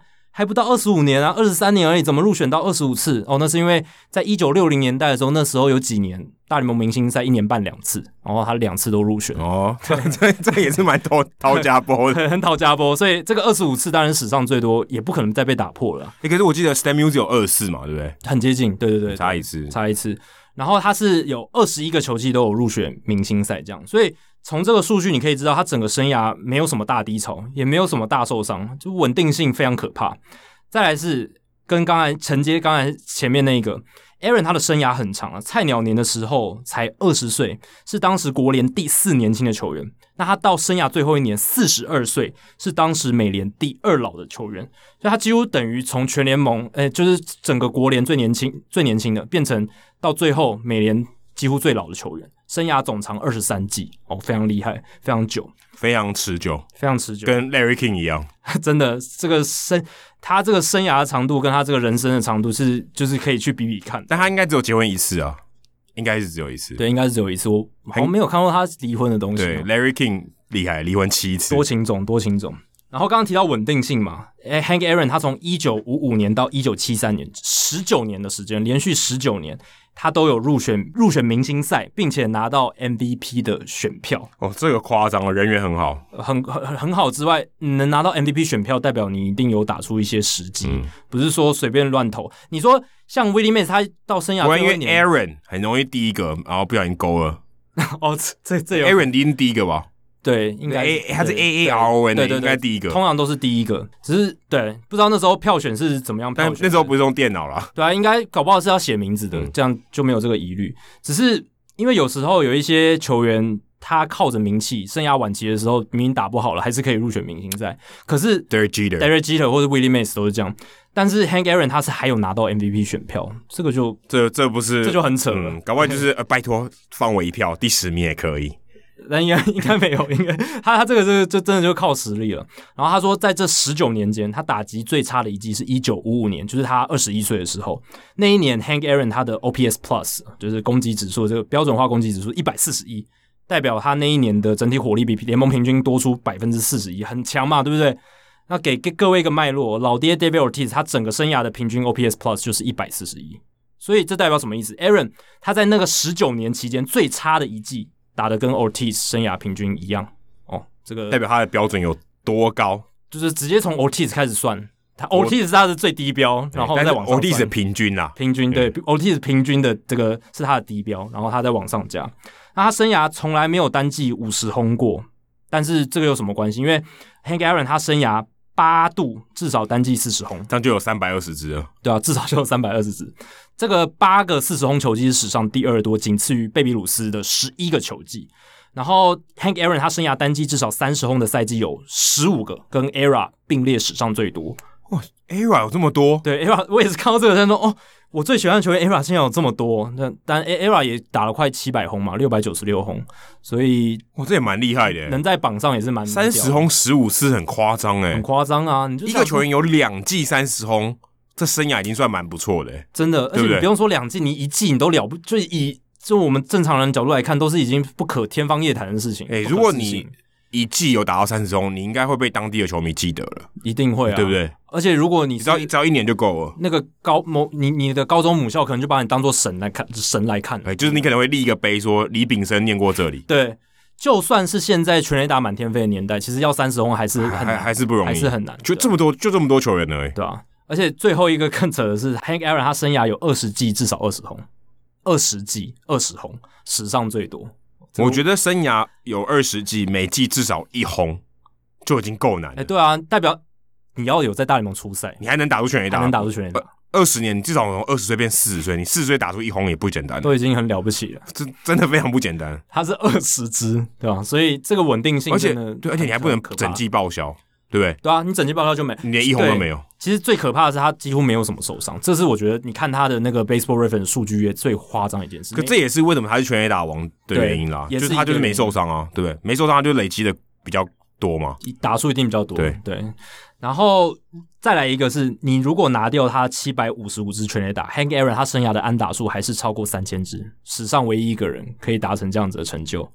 他的一垒安打比名人堂的三千安打者 Wade Boggs 还要多，大家都知道 Wade Boggs 专门打一垒安打，就是超级叫呃陈杰宪的最终版，对，强打型打者 可以这样说吧？他很陈杰宪的最高版本，真的，或者是你说铃木一朗的美国版，对不对？差不多，差不多。因为像 Wade Boggs 他也不打什么全垒打的，一九八七年他打二十四支，那是因为那个 Rabbit Ball 兔子球，其他年份他都不超过十一支，对吧？所以 Wade Boggs 他是一垒安打非常多，可是 Aaron。他的一垒安打比他还多，因为打得够久，打得够久，而且也够稳定啊。然后 Aaron 他的二垒安打比 Cal Ripken Jr. 还要多哦。然后他的三垒安打比现在任何的现役球员都还要多，这也很合理。他就打，他就打得久。对，然后他生涯一千四百七十七支长打也是史上最多。我觉得这个这个应该是完全追不上了，一千四百七十七支长打，我觉得这个应该是永远都追不到了，真的没办法，对吧？是而且。未来的年代，我觉得大家都会更重视球员的休养生息。就是现在大家已经会把这个一些休息日，就是总教练会把一些休息日塞到一些明星球员他们平常的初赛里面。所以初赛能不能像 Hank Aaron 那么频繁、那么稳定，真的也很难。所以要连 Mike Trout 都没办法像他这样那么健康。对啊，Mike Mike Trout，你说以打席平均每个打席来讲，他比 Hank Aaron 强，没错。可是你说他要累积到这种成就，我觉得没办法。那如果你把 Hank Aaron 他的生涯拆成两半的话，其实任一半都可以入选名人堂。他就 Hank Aaron 入选，跟 Henry Aaron 就入选，可以，他也可以创一个分身账号，都都还可以入选这样。因为 Hank Aaron 他二十岁的时期，就是从二十岁到二十九岁，他累计的 WAR 值是七十三点九。他到三十岁之后，他累积的 WAR 值是六十六点七。那这两个数字其实。你如果分开来看，都是名人堂等级的水准，而且大联盟史上唯一在这两个数字上都超越他的人是贝比鲁斯，所以也是算是呃史上前两名哦。然后再来是他是史上第一个进入三千安五百轰俱乐部的成员，然后到现在为止，这个俱乐部也只有六个人，包含 Hank Aaron 在内，Era、Pujols、Willie Mays、Rafael Palmero、Eddie Murray，所以 Hank Aaron 是创始会员，然后再来。大家可能不知道，Hank Aaron 他其实很会跑，他生涯有两百四十招。刚不讲，他也是守二垒的，那速度应该还 OK 吧？而且还守过中外野。对，敏捷性非常好哦，运动能力佳，所以他是继 Ken Williams 还有 Willie Mays 之后，史上第三位达成单季三十轰三十道的球员。那当年呢，大家其实觉得 Willie Mays 比较可能打破贝比鲁斯的全垒打纪录，因为 Willie Mays 他的全垒打。单季的产能其实是比较强的，Willie Mays 有单季五十轰以上嘛，但 Hank Aaron 没有，Hank Aaron 那时候就是比较稳定，而且他生涯初期其实全打不多，然后大家那时候都觉得是 Hank Aaron 比较有可能打破 Ty Cobb 的四千一百八十九支安打的记录，所以那时候大家觉得 Mays 应该会是全垒打王，然后 Aaron 应该会变成安打王，但是结果最后 Aaron 不管是全垒打数或是安打数都远远超过 Willie Mays，那接下来是他生涯。对单一投手挥出最多全垒打的数目是十七支，就是对同一投手十七支。那那个十七支的苦主是谁呢？是名人堂球星 Don Drysdale 哦，也是一个道奇队的名投手，也是一个对吧？名人堂等级的投手。但是 Hank Aaron 生涯对他挥出过十七支全垒打，非常可怕。然后 Hank Aaron 再来讲几个他对上几个名人堂球星的可怕的数据。他生涯对上上帝左手 Sandy Koufax 的打击三围。一百三十个打席，三成六二打击率，四成三一的上垒率，点六四七的长打率，蛮夸张的，几乎是毁灭了 Sandy Koufax。对，应该应该是史上最好的吧？超过一百个打席，我觉得绝对是了。嗯、绝对是要超过五十个打席哦，我觉得要打出三成六二打击率都蛮夸张。而且你如果去看 Sandy Koufax 他那时候的数据，都一点多的防御率，啊、然后三百次以上的三振。他虽然他他跟他跟 Hank Aaron 最大差别就是他真的生涯很短。哎，对、嗯、，Hank Aaron 就生涯很长，就是。Koufax 不够持久，对，就简单来讲就是这样。然后 Hank Aaron 他生涯对名人堂最强的左投之一 Steve Carlton 的打击三围也是很好，八十一打击，三成四二的打击率，三成九五的上垒率，还有点六三零的长打率。然后最后一个是 Bob Gibson，哦，是他算是同期里面最强的右投手之一了，就是威力、压制力可说是最强。虽然 Hank Aaron 对 Bob Gibson 真的打击三围比较差了，两成一五的打击率，两成七八的上垒率，点四二三的长打率，可是。他曾经从 Gibson 手中挥出过八支全垒打，是从 Gibson 手中敲出最多全垒打的右打者。对，因为 Gibson 是右投手，对，所以可能是因为 Gibson 先上去先发了，现在他上去不用对到他，所以他晚一点出赛，有可能。对，有可能。那 Gibson 他当然对右打的压制力一定更好，一定更好。那虽然整体来讲，Hank Aaron 对上他的打击上面不像对上左投的这些 Koufax、Carlton 这么好，可是。还是能他从从他手中挥出八支全垒打，还是相当厉害的。好，以上就是《h i t 大联盟》第两百零一集的全部内容。如果大家喜欢我们节目的话，请千万记得不要推荐给你的朋友，因为这样做的话，你很快就会变成朋友里面最懂大联盟的那个人了，就你就可以跟朋友炫耀了。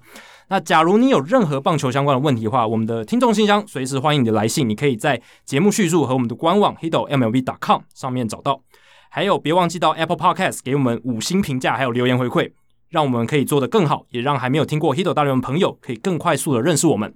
如果你写的不错的话，我们也会在节目的开头念出来，分享给大家哦。好，今天节目就到这里，谢谢大家，拜拜，拜拜。